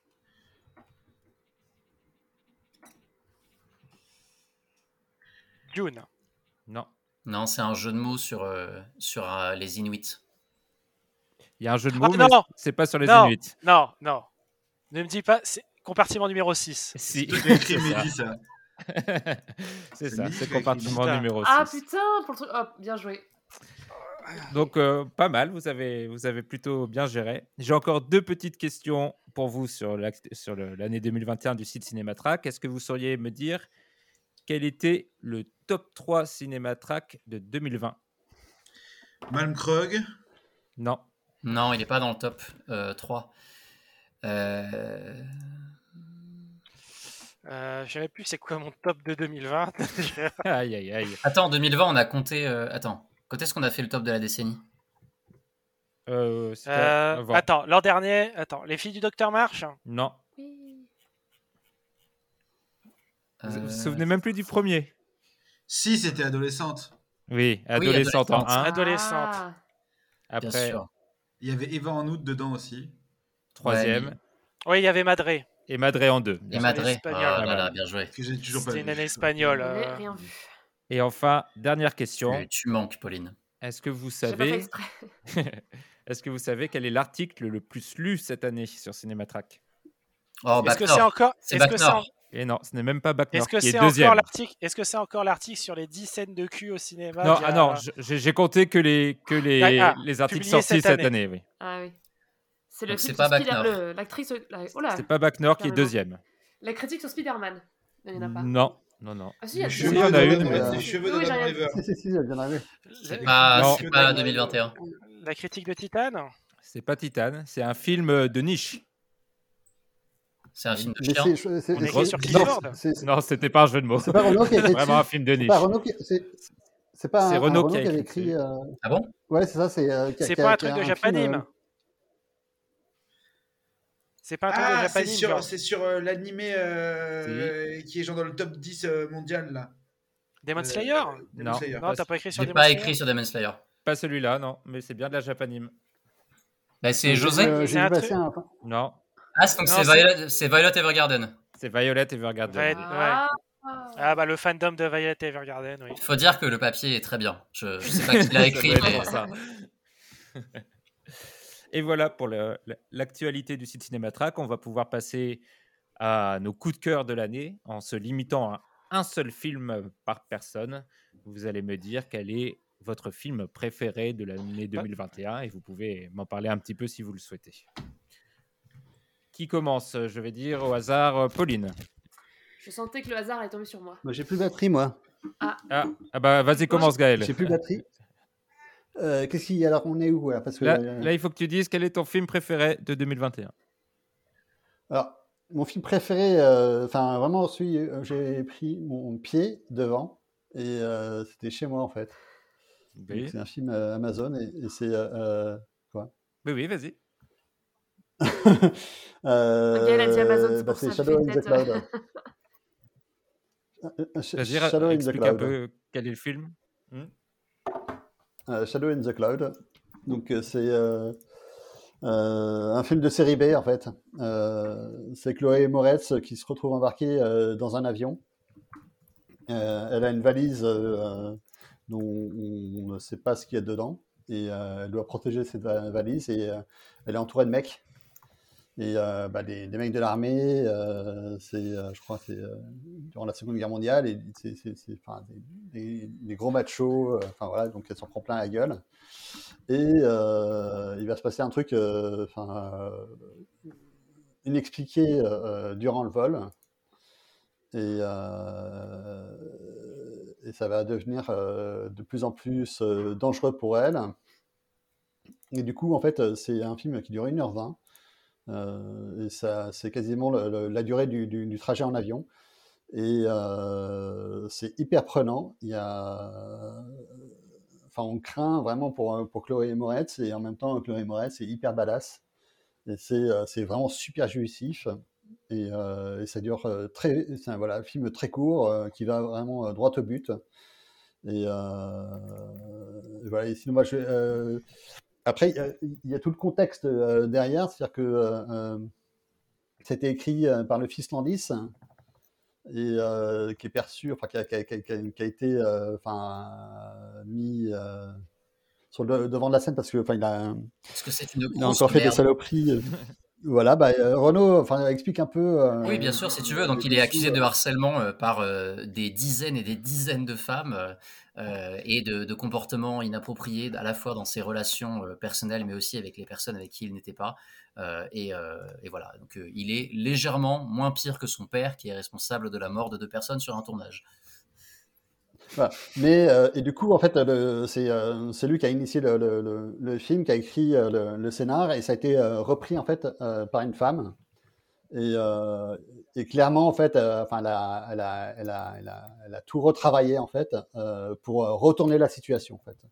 Donc c'est aussi un film, euh, enfin, complètement euh, très féministe. euh, Et euh, euh, là-dessus, euh, voilà, c'est, je trouve ça assez brillant.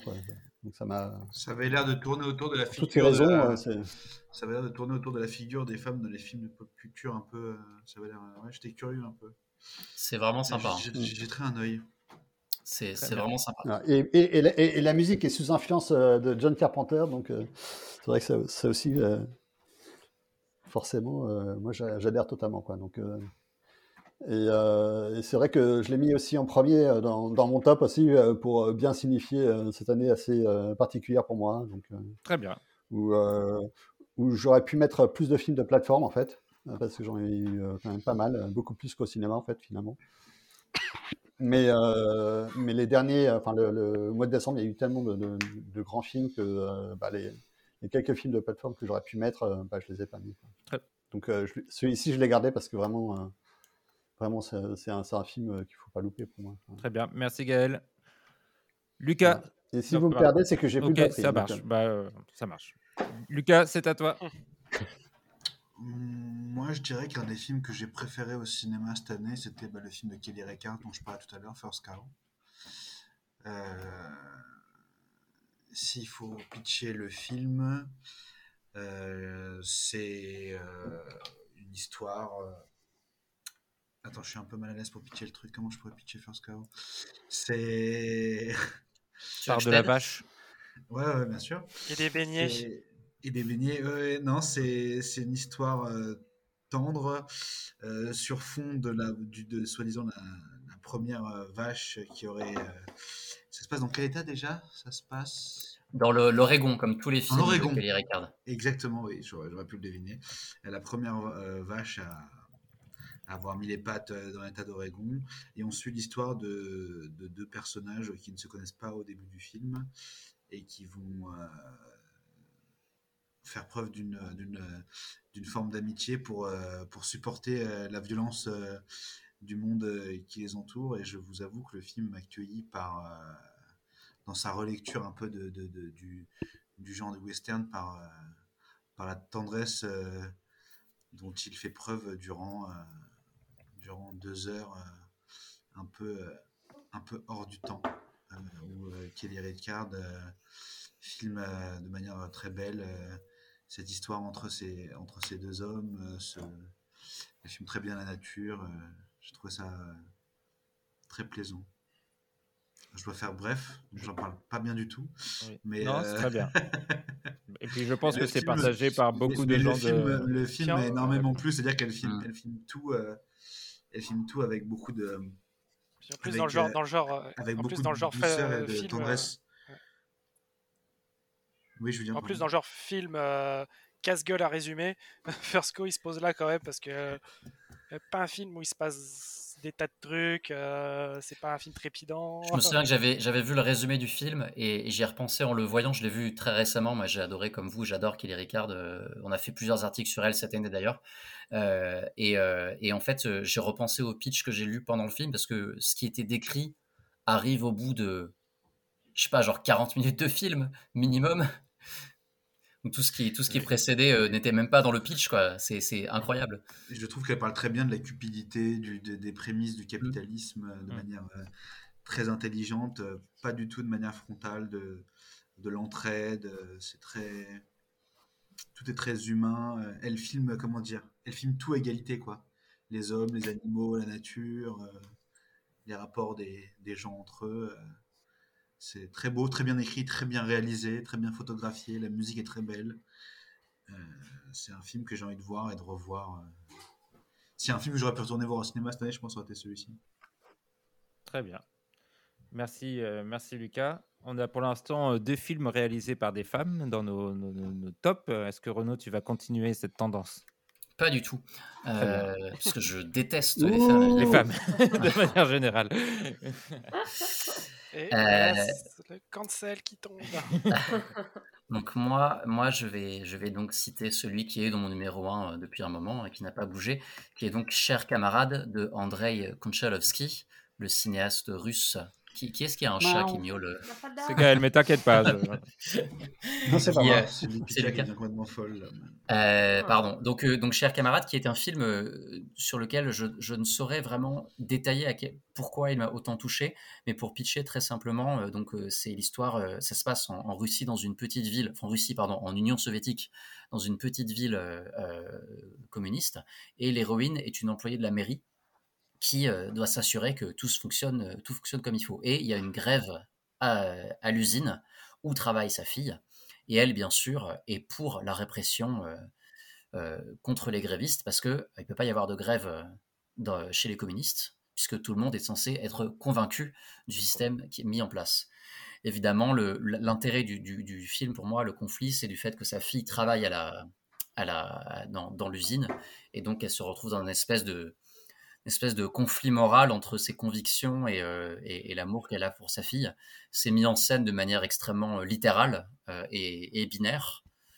Et je trouve que c'est une performance d'actrice incroyable et extrêmement bien mise en scène dans un magnifique noir et blanc.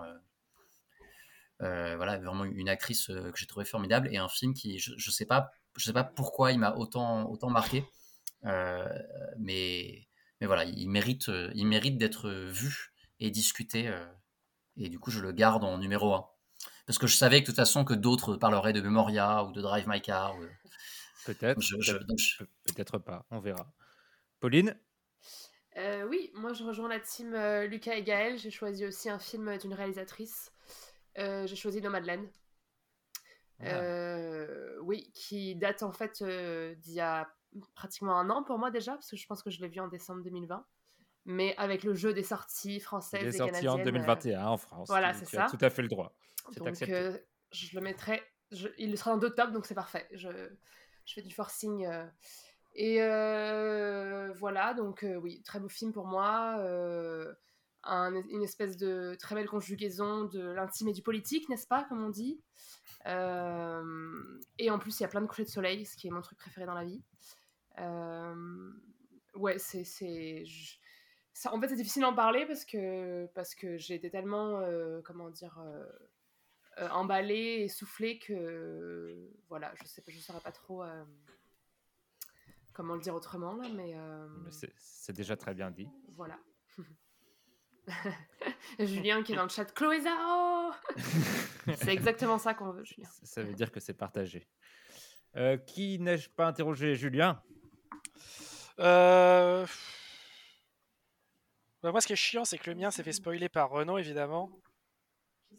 Ah Comment? Donc, c'est vrai que mon choix, mon choix s'est fait spoiler par Renault. Toi aussi, c'est cher camarade Non, Eh c'est non. c'est Drive, Cam- Drive My Car. Ah oui, je me disais. Donc bah voilà, mon film, euh, ouais, mon film de l'année, euh, après moult discussions avec moi-même, euh, c'est euh, Drive My Car de Ryusuke Hamaguchi, euh, un réalisateur qui est assez populaire euh, chez certains d'entre nous, euh, hormis un ou deux dont on ne citera pas. Euh, Drive My Car, c'est l'adaptation d'une euh, nouvelle qui s'appelle Des hommes sans femmes, qui a été écrit par euh, euh, une nouvelle qui est dans un, un recueil de nouvelles d'Haruki Murakami qui s'appelle Des hommes sans femmes. Alors, comment résumer tout ça? C'est assez compliqué. C'est l'histoire d'un metteur en scène de théâtre qui se lance dans l'idée d'adapter des, une des grandes œuvres du répertoire, classique qui est Oncle Vania de Tchekhov. Et à travers, à, travers le processus avec lequel il met en scène cette pièce, ça permet aussi de retracer son parcours personnel, les drames qu'il a connus, particulièrement un drame qui a fait basculer sa vie. Et le film est structuré autour de ses trajets en voiture, accompagné par sa chauffeur, sa chauffeuse, chauffeur, je sais pas comment on dit, sa chauffeur. Voilà, la conductrice de, de, la voiture qui, elle aussi, se dévoile peu à peu. Et euh, c'est deux grands abîmés de la vie qui, qui vont apprendre à se connaître tout en creusant autour derrière autour une réflexion sur sur la création la part du trauma dans la création et c'est surtout un c'est surtout un film qui est d'une que je trouve d'une maîtrise aussi bien narrative que formelle assez éblouissante. Pour moi, c'était c'était ma palme ma palme canoise.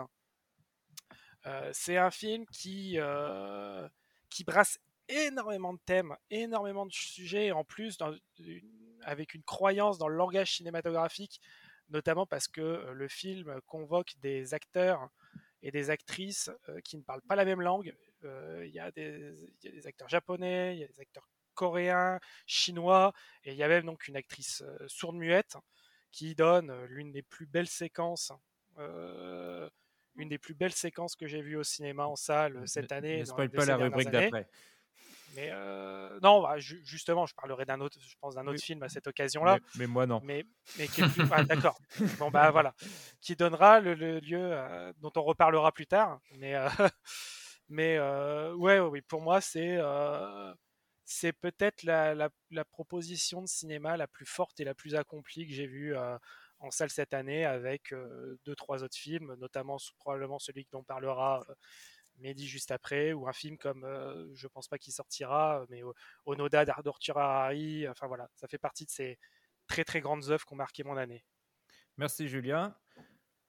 Renaud, tu peux nous faire le part du, du, choix de, Juliette Oui, alors en fait, on avait parlé tout à l'heure de meilleurs moments et pas forcément de meilleurs films, donc ces réponses sont légèrement à côté, mais je vais, les, lire quand même.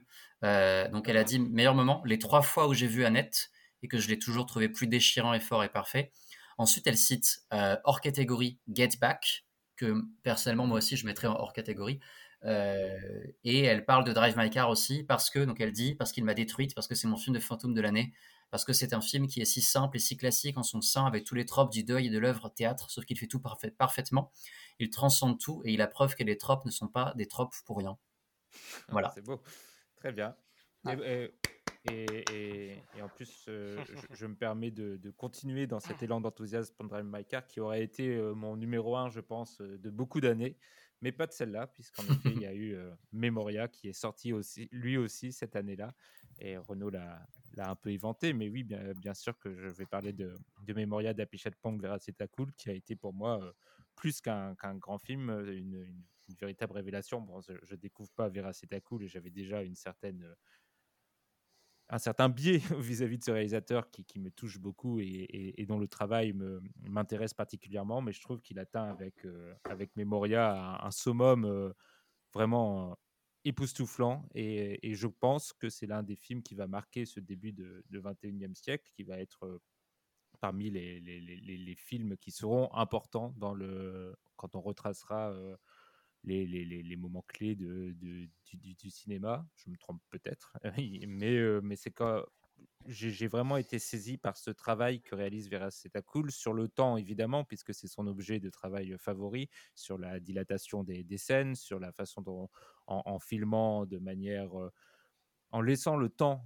à- à ces scènes de se déployer, en laissant ces personnages vivre leur vie, il réussit à, faire toujours ressortir quelque chose. C'est jamais vain chez lui, c'est toujours dans l'optique d'essayer de nous faire passer des nouvelles sensations, de nouvelles façons de voir, d'appréhender, de sentir le monde.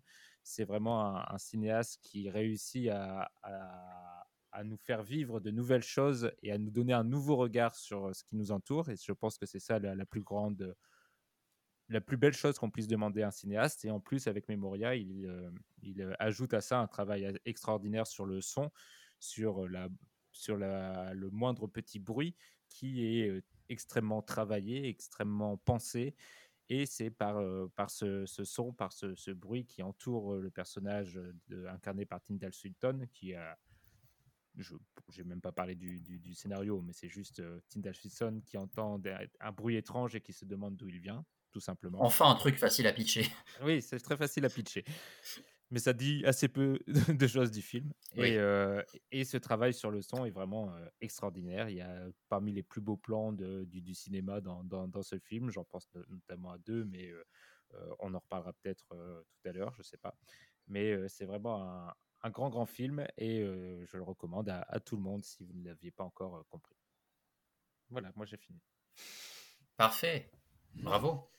On a fait le tour, non? Je pense qu'on a fait le tour. On va pouvoir passer euh, immédiatement euh, au- à la question suivante, qui est votre plan préféré cette fois-ci de votre année 2021. Gaël, est-ce que tu as toujours de la batterie? Euh, là, j'ai- trouvé un, un fil pour Ah bah, brancher, Très bien. oui. Bah alors, mais commence quand même. Quel est ton Ah plan oui. préféré de l'année? Mais en fait, euh, pff, voilà, et en fait, il y en a plein, quoi. Et euh, il y a un plan qui m'a marqué, euh, enfin, en dehors de, de, de, de- du, film, du, du film de Kurosawa, euh, c'est euh, c'est un plan de, du Justice League de, de Zack Snyder. Oh. Oui, Putain, ça, on s'y attendait pas du tout, putain. Oh le. Oh mon dieu. Fallait s'hydrater la nuque là. On a failli pas parler de ce film, ça aurait été dommage. Mais euh, je, je, je sais pas quoi en dire en fait. Euh, C'est euh, juste que euh, ça m'a. Enfin, je, je sais que c'est un, des plans qui m'a le plus marqué cette année. Mais vas-y, dis- Mais, dis- euh, dis-nous le plan. saurais, euh, juste- Je ne saurais pas trop expliquer euh, trop quoi. Mais euh, c'est euh, c'est Cyborg en fait euh, qui euh, qui rêve et, euh, et- et il rêve d'un affrontement en fait à un moment donné. Enfin, il se retrouve euh, dans un euh, dans un espace-temps avec la et il voit s'affronter en fait euh, un taureau et, euh, et un ours et euh, qui symbolise en fait enfin, la, bourse américaine et la puissance économique de, de la Russie. Et, et du coup enfin je ne saurais pas trop expliquer pourquoi mais ça m'a un peu marqué quoi chamboulé même. Voilà. Alors c'est vrai que j'aurais pu aussi parler de euh, donc euh, bah, de- du film de Kurosawa avec euh, enfin les, euh, les images d'archives de, de- des camps euh, chinois. Ça aurait été euh, beaucoup plus euh, sérieux et beaucoup plus euh, bien vu. Mais ça aurait été- Mais, euh, Je n'aurais pas pensé que tu dit ça, Gaël, tu vois, de connaissance. Je pensais que tu allais dire autre chose, mais non. tu pas dit. Mais bon- Mais Mais. Snyder, ça va nous ramener que- plus de visiteurs. Oui, c'est ça. Je Renaud, m'attendais à à ce que tu parles de- de- des plans de drone, de, de- de- il n'y aura plus de nuit. euh. Ah, et voilà, mais tu vois, ça, ça, c'est encore un film que j'ai, euh, j'aurais dû mettre dans mon top, quoi. Mais euh, voilà, c'est. euh, Renaud, tu mais voulais ouais. dire quelque chose je crois, Oui, sur oui, le- je, je voulais remercier. Oui, oui, non, je, je voulais remercier Gaël parce que euh, la Warner euh, m'a m'a envoyé un, un coffret 4K de la trilogie Zack Snyder euh, et euh, je n'ai Ah. pas du tout écrit dessus. Euh, donc merci Gaël de- d'en faire la, la pub euh, à ma place. Comme ça, on mettra dans les. On, on taguera la Warner euh, en publiant Oui. le podcast. Voilà. Très bien. Merci Gaël. Lucas, c'est à toi. Euh, ah oui. Il était pas prêt. Bah non, enfin si, euh, je, je- je- mais je veux pas continuer parce qu'au début j'allais dire euh, le, le- le- le- le plan de fin de First Cow qui est juste un des plus beaux plans que j'ai Ah là là vu, là là. euh, cette année euh, au cinéma. Mais euh, du coup ça ferait répétitif avec euh, un de mes films préférés. Du coup je vais Oh, qu'il est malin. il va quand marcher sur tes terres, euh, Mehdi. T'as vu le petit crochet vu le petit crochet Oui. ou pas pour passer la défense ou pas Oui, Tac tac. t'es le bienvenu. Bravo Lucas. Et là, je suis dans les cages. Et, euh, et je dirais qu'un de mes. un- en fait, un des plans. Parce que ce plan-là de First Cow m'a vraiment ému. Mais il y a un plan cette année où, au cinéma, euh, j'ai eu un sentiment un peu, un peu bizarre, physique, euh, où j'avais l'impression qu'il y avait, comment dire, de la fatigue ou de l'énergie, tu vois, un peu qui, qui sort un peu par le bout des doigts. Je pense que ça dure 3-4 minutes. C'est dans Memoria, dans le dernier tiers du film, un moment où, euh, où en fait, c'est tout simple ce que je vais décrire comme plan. C'est Tilda Swinton qui se lève de sa chaise, qui se dirige vers une fenêtre dans la pièce dans laquelle elle est, et qui tourne la tête pour tendre l'oreille vers la fenêtre qui est entr'ouverte pour écouter les sons de l'extérieur. C'est ça le plan.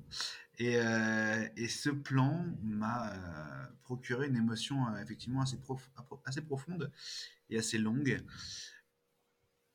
par effectivement par le par le cinéma par l'image par le son par la peau de Tilda Swinton qui devenait grisâtre et, et cadavérique comme si elle était en train de, de sortir de sortir de son corps et c'est je trouve un plan qui résume en plus assez bien assez bien le film Memoria et c'est un plan que je trouvais assez assez somptueux cette année. Merci Lucas. Pauline, quel est ton plan de l'année? Euh, Oui, euh, choix difficile aussi. Moi, j'ai gardé en tête le plan des chaussures dans The Last Duel, euh, qui en Ah, fait oui. revient deux fois parce que vu que c'est la même histoire selon trois points de vue différents. Donc oui, j'ai trouvé que c'était très bien vu, très malin. En fait, c'est juste un détail, mais qui dit, qui dit tout le, comment dire, tout le changement de point de vue entre, entre le personnage d'Adam Driver et celui de Jodie Comer. Donc voilà, je ne peux pas trop en dire si les gens l'ont pas vu, mais, mais regardez-le. C'est un très bon film, euh, n'en déplaise aux millennials. Et, euh, Ah, et, Petit euh, taquet, prenez ça les jeunes qui ne nous écoutent Bon, en pas. fait, je n'ai jamais compris qui était dans les millennials et qui n'était pas, mais... euh, Nous le sommes tous pas- là, ici. C'est Voilà, vraiment nous tous. Alors Tous. Oui. Donc Moi, voilà. je sais pas, mais maintenant, non, maintenant, de toute façon, c'est c'est les wokistes. On sait plus les millennials. ça, Ah c'est bah oui, c'est ça. C'est ça. Mais euh, oui, voilà. Donc c'est pour ça, c'est pour moi, c'est ça. C'est le plan euh, que je retiens de 2021. Très bien. Julien? Euh, alors, si on parle, on parle vraiment d'un plan. parce que Un si c'était une scène, si, si c'était une scène, j'aurais pensé à la scène du temps suspendu dans Julien en 12 chapitres. Mais euh, vu qu'on parle d'un plan, c'est un plan plutôt récent. Arrête de rire, Lucas. Arrête de rire, Lucas. Je vois, ta- j'ai ton retour visuel. Tu ne trompes personne. Donc non. Ça va être la pub, Euh, la pub carte d'or, oui, je me rappelle. C'est ça. Carte noire. Un espresso, on a été sur la, sur la croisette quand même. ne te moque pas du futur Oscar du meilleur film étranger, s'il te plaît. Oui, oui, Drive My Car, il va le défoncer et tu le sais très bien. Vas-y Julien, donc- ne, ne te laisse pas déconcentrer par ces vieux personnages. Alors, si c'est pour un, euh, un plan, j'en ai un particulièrement euh, dans les films récents qui m'a vraiment marqué. C'est un plan de, euh, de, The Power, de The Power of the Dog de Jane Campion, qui est euh, ce plan où euh, il y a toute une histoire qui tourne dans le film autour de l'emprise psychologique que lit le personnage de Benedict Cumberbatch autour de celui de Kirsten Dunst, qui est sa belle-sœur, euh, qui est l'épouse donc de son frère, qui est joué par, le, toujours excellent Jesse Plemons, et euh, Benedict Cumberbatch, et qui est un, un cow-boy un peu euh, à, la, à la dure, à l'ancienne, euh, prend un peu en grippe euh, le, le- le fils du couple, qui est joué par Cody Smith McPhee, et qui, à qui il reproche d'être un peu efféminé, de pas être euh, un vrai cow-boy, quoi, avec tout ce que sans dé- note détailler aussi derrière euh, tout ce que ça cache. Mais euh, son emprise psychologique s'étend aussi à sa mère, qui est jouée par Kirsten Dunst. Et il y a notamment tout un passage dans le film autour du piano. Euh, et euh, autour de la marche de Radetzky, qui est euh, un peu le leitmotiv musical du film. Et il y a un plan où euh, Kirsten Dunst euh, reprend plus ou moins le piano et euh, commence à jouer la marche de Radetzky, mais de manière très maladroite. Euh, très maladroite. Et en fait, on a, et sur un jeu de hors-champ où tout se joue sur le hors-champ. Le personnage qui est joué par Cumberbatch, qui lui euh, reprend en sifflant le morceau. Et c'est vraiment un passage qui figure toute l'emprise charismatique et menaçante du personnage de Cumberbatch. Et je trouve vraiment le plan. J'étais vraiment pétrifié devant, de, devant mon écran à ce moment-là, de voir la terreur dans le visage de, Kirsten Dunst, qui est une immense actrice et qui livre une performance absolument géniale dans le film. Et, euh, euh, ouais, moi je suis vraiment resté. Pour moi, c'est vraiment. Euh, j'adore le film. Et, s'il y a une scène particulièrement que je retiens de ce film, c'est celle-là. C'est vraiment cette scène au piano. et je trouve, parce que je trouve aussi super.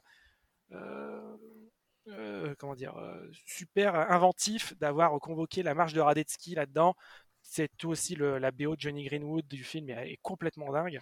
Et, donc voilà, c'est la scène qui récente, qui, le, le plan récent qui me revient particulièrement, c'est celui-là.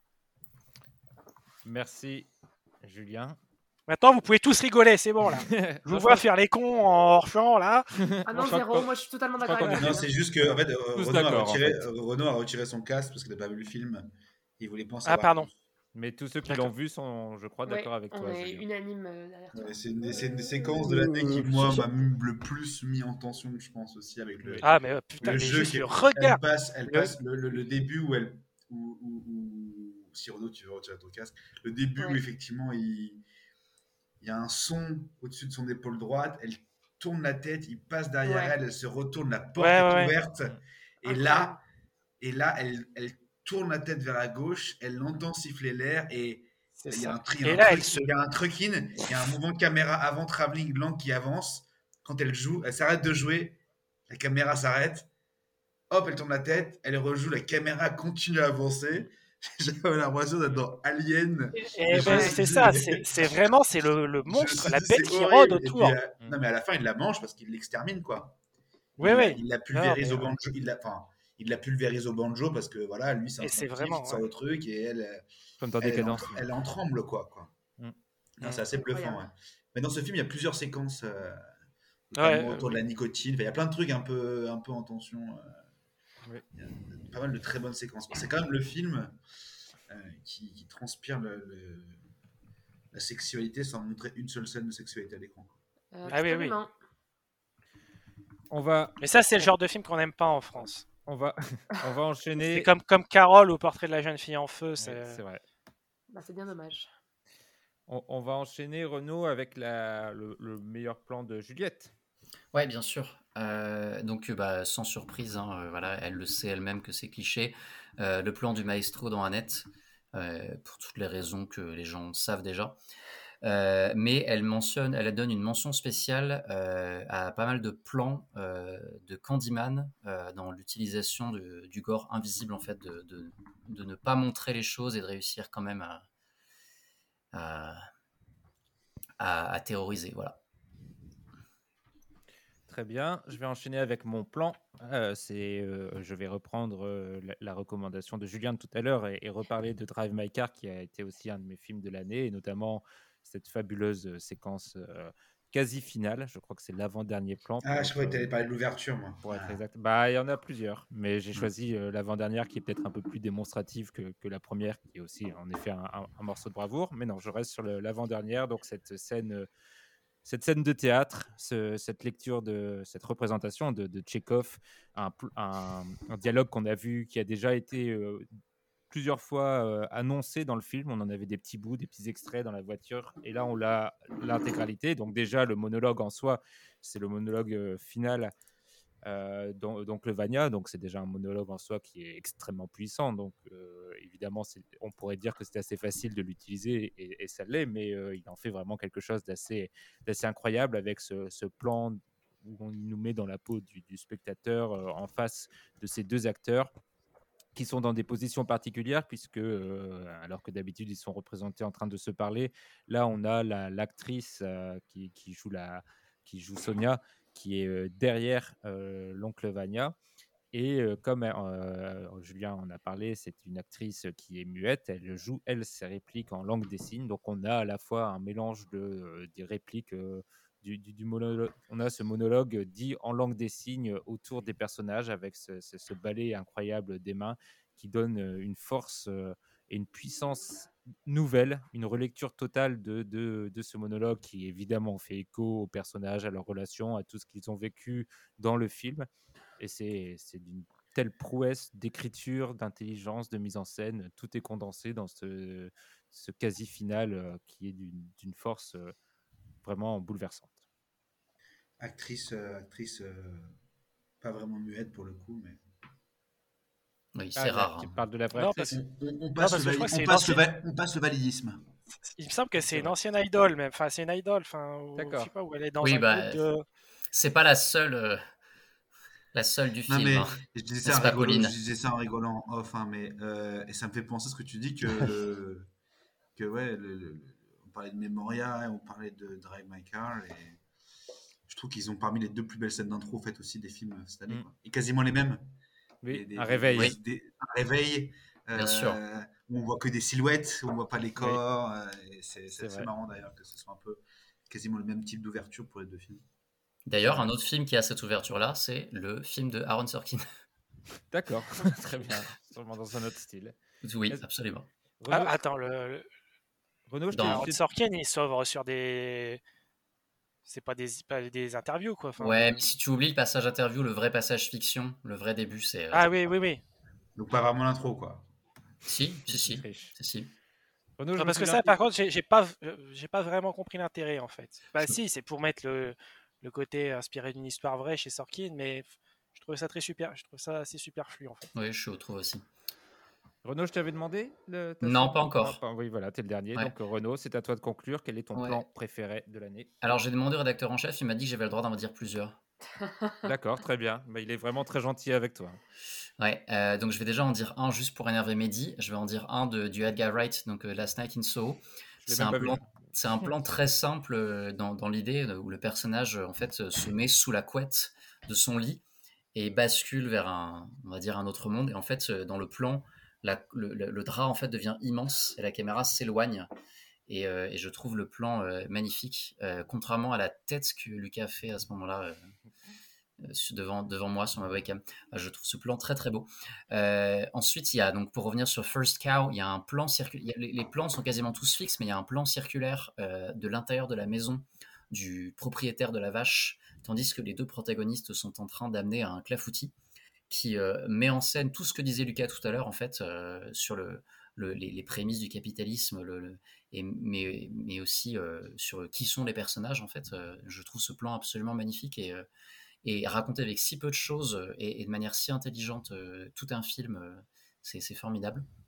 Ensuite, il y a un plan de Onoda où un personnage, c'est vraiment hyper précis, il y a un personnage qui sort, qui lève la tête et il voit qu'il y a de la pluie. Euh, il, met, récupère de la pluie euh, dans un, dans un, dans un seau, je crois. euh, et ensuite, les autres lui disent de rentrer. Et c'est juste avant une ellipse très longue. Et je trouve ce plan, je sais pas pourquoi exactement, mais ce plan est absolument fou.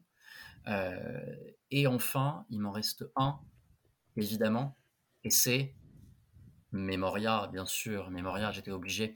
Et donc je voulais citer le moment où le personnage que rencontre Tilda Swinton s'allonge et s'endort. Ah ouais, Hernan 2. Hernan 2.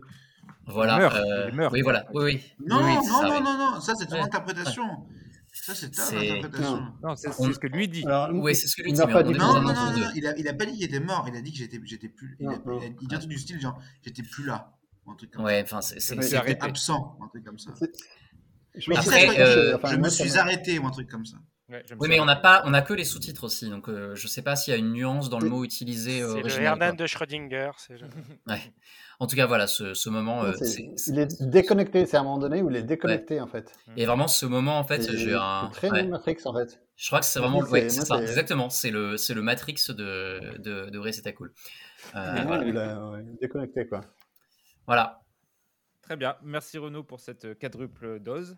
Et je pense qu'on a, on a fait le tour de, des, des plans, on a fait le, le tour de, de notre bilan de l'année 2021. On va se quitter sur un dernier petit jeu extrêmement rapide qui est, qui ouais. est, euh, tiré des titres des, des films, puisque euh, j'ai pris euh, quelques titres de films, je les ai malaxés via Google Translate à travers différentes langues pour revenir à un, un titre de base et vous devez essayer de retrouver quel était évidemment le titre original. Ça nous permettra aussi de balayer peut-être quelques films dont on n'a pas encore parlé. Le premier, c'est L'Agité. L'agité. L'agité. Hmm. Donc là, c'est deux titres mélangés. Non, non, c'est c'est un titre. Un Ah. titre, mais qui, a eu, qui est passé genre, par plusieurs euh, euh, traductions. Donc, Shaked essayer, il faut Shaked essayer de chercher des. Non, c'est un titre, c'est un titre Français. à l'origine. Ah oui, d'accord. Oui, oui, écoute, euh, oui, en fait, en, et en fait, Ah. Mehdi l'a fait traduire plusieurs fois Voilà, pour arriver à Ah autre chose. C'est une technique utilisée par le théâtre irlandais euh, au XXe siècle pour euh, s'inventer sa propre langue. Ah oui, sur ça va être Google, d'accord. Hmm, Oui, je, je suis passé par exemple par le, le zoulou, l'ouzbek, etc. avant de revenir au français. L'agité. Ah, euh, attends, les intranquilles. Oh, joli Renaud. J'allais commencer à donner des indices, mais c'était bien ça. Bien joué, bien Les joué. Intranquilles. Le deuxième est plus facile, je pense. Mère juste. Madresse Oui, c'est- Madresse bah oui, Parallelas. Parallelas. Bien Ah, moi je joué. croyais que des films français, j'ai pas compris. Non, non, il y a un peu de tout. Encore un très beau film. Un très beau film dont on n'a pas parlé du tout. C'est dire à quel point l'année l'année était riche. Pour le troisième, L'eau plate. Stillwater, Oui, joli. bah Oh, oui. bravo. Traduction un peu plus littéraire. avec Camille Matt Cotin, Damon. deuxième film avec Camille Cotin de l'année. Matt Damon au Vélodrome. Ouais. Et un personnage qui s'appelle Renaud, qui est très bon metteur en scène selon Camille Cotin. Une nuance euh, importante. Et pas scénariste. Non. Le prochain est un peu plus dur. Nourriture de jardin. Euh,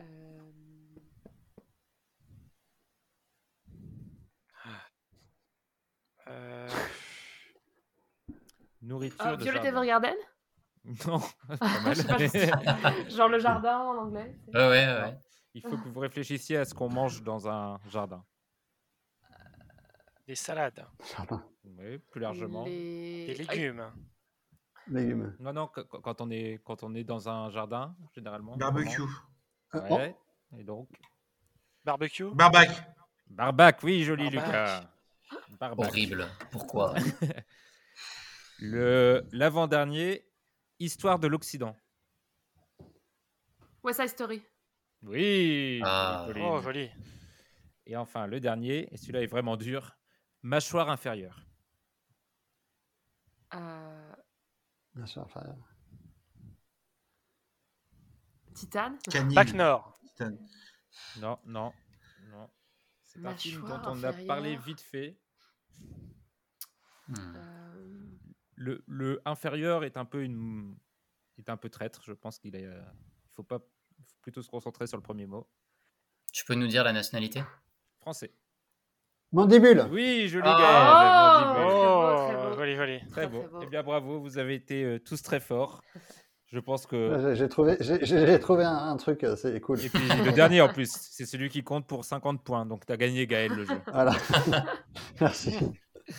On peut s'arrêter là. Donc j'espère que ce, bilan 2021 vous a plu et euh, on vous dit euh, à très vite euh, sur Cinématrack, que ce soit dans nos articles, dans le podcast qui, va continuer, mais surtout dans notre article bilan de fin d'année, de surtout notre top de fin d'année que Julien est en train de nous concocter et qui devrait être publié d'ici la fin de l'année.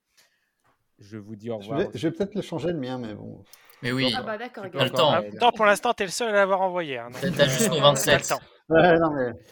non, parce que Lucas m'a- rappelé qu'effectivement, il y avait. euh, euh, Les drones. il n'y aura plus de nuit. Ouais. Et donc, je vous. Je vous dis à tous euh, à bientôt, euh, chers euh, chroniqueurs. Merci d'être euh, venus. Merci euh, euh, à toute l'équipe de, de Cinématrack. Et on se dit euh, à très vite. Très vite, merci. Bisous, Salut. merci Fête de fin d'année, tout le monde. Bye. Salut. Au revoir.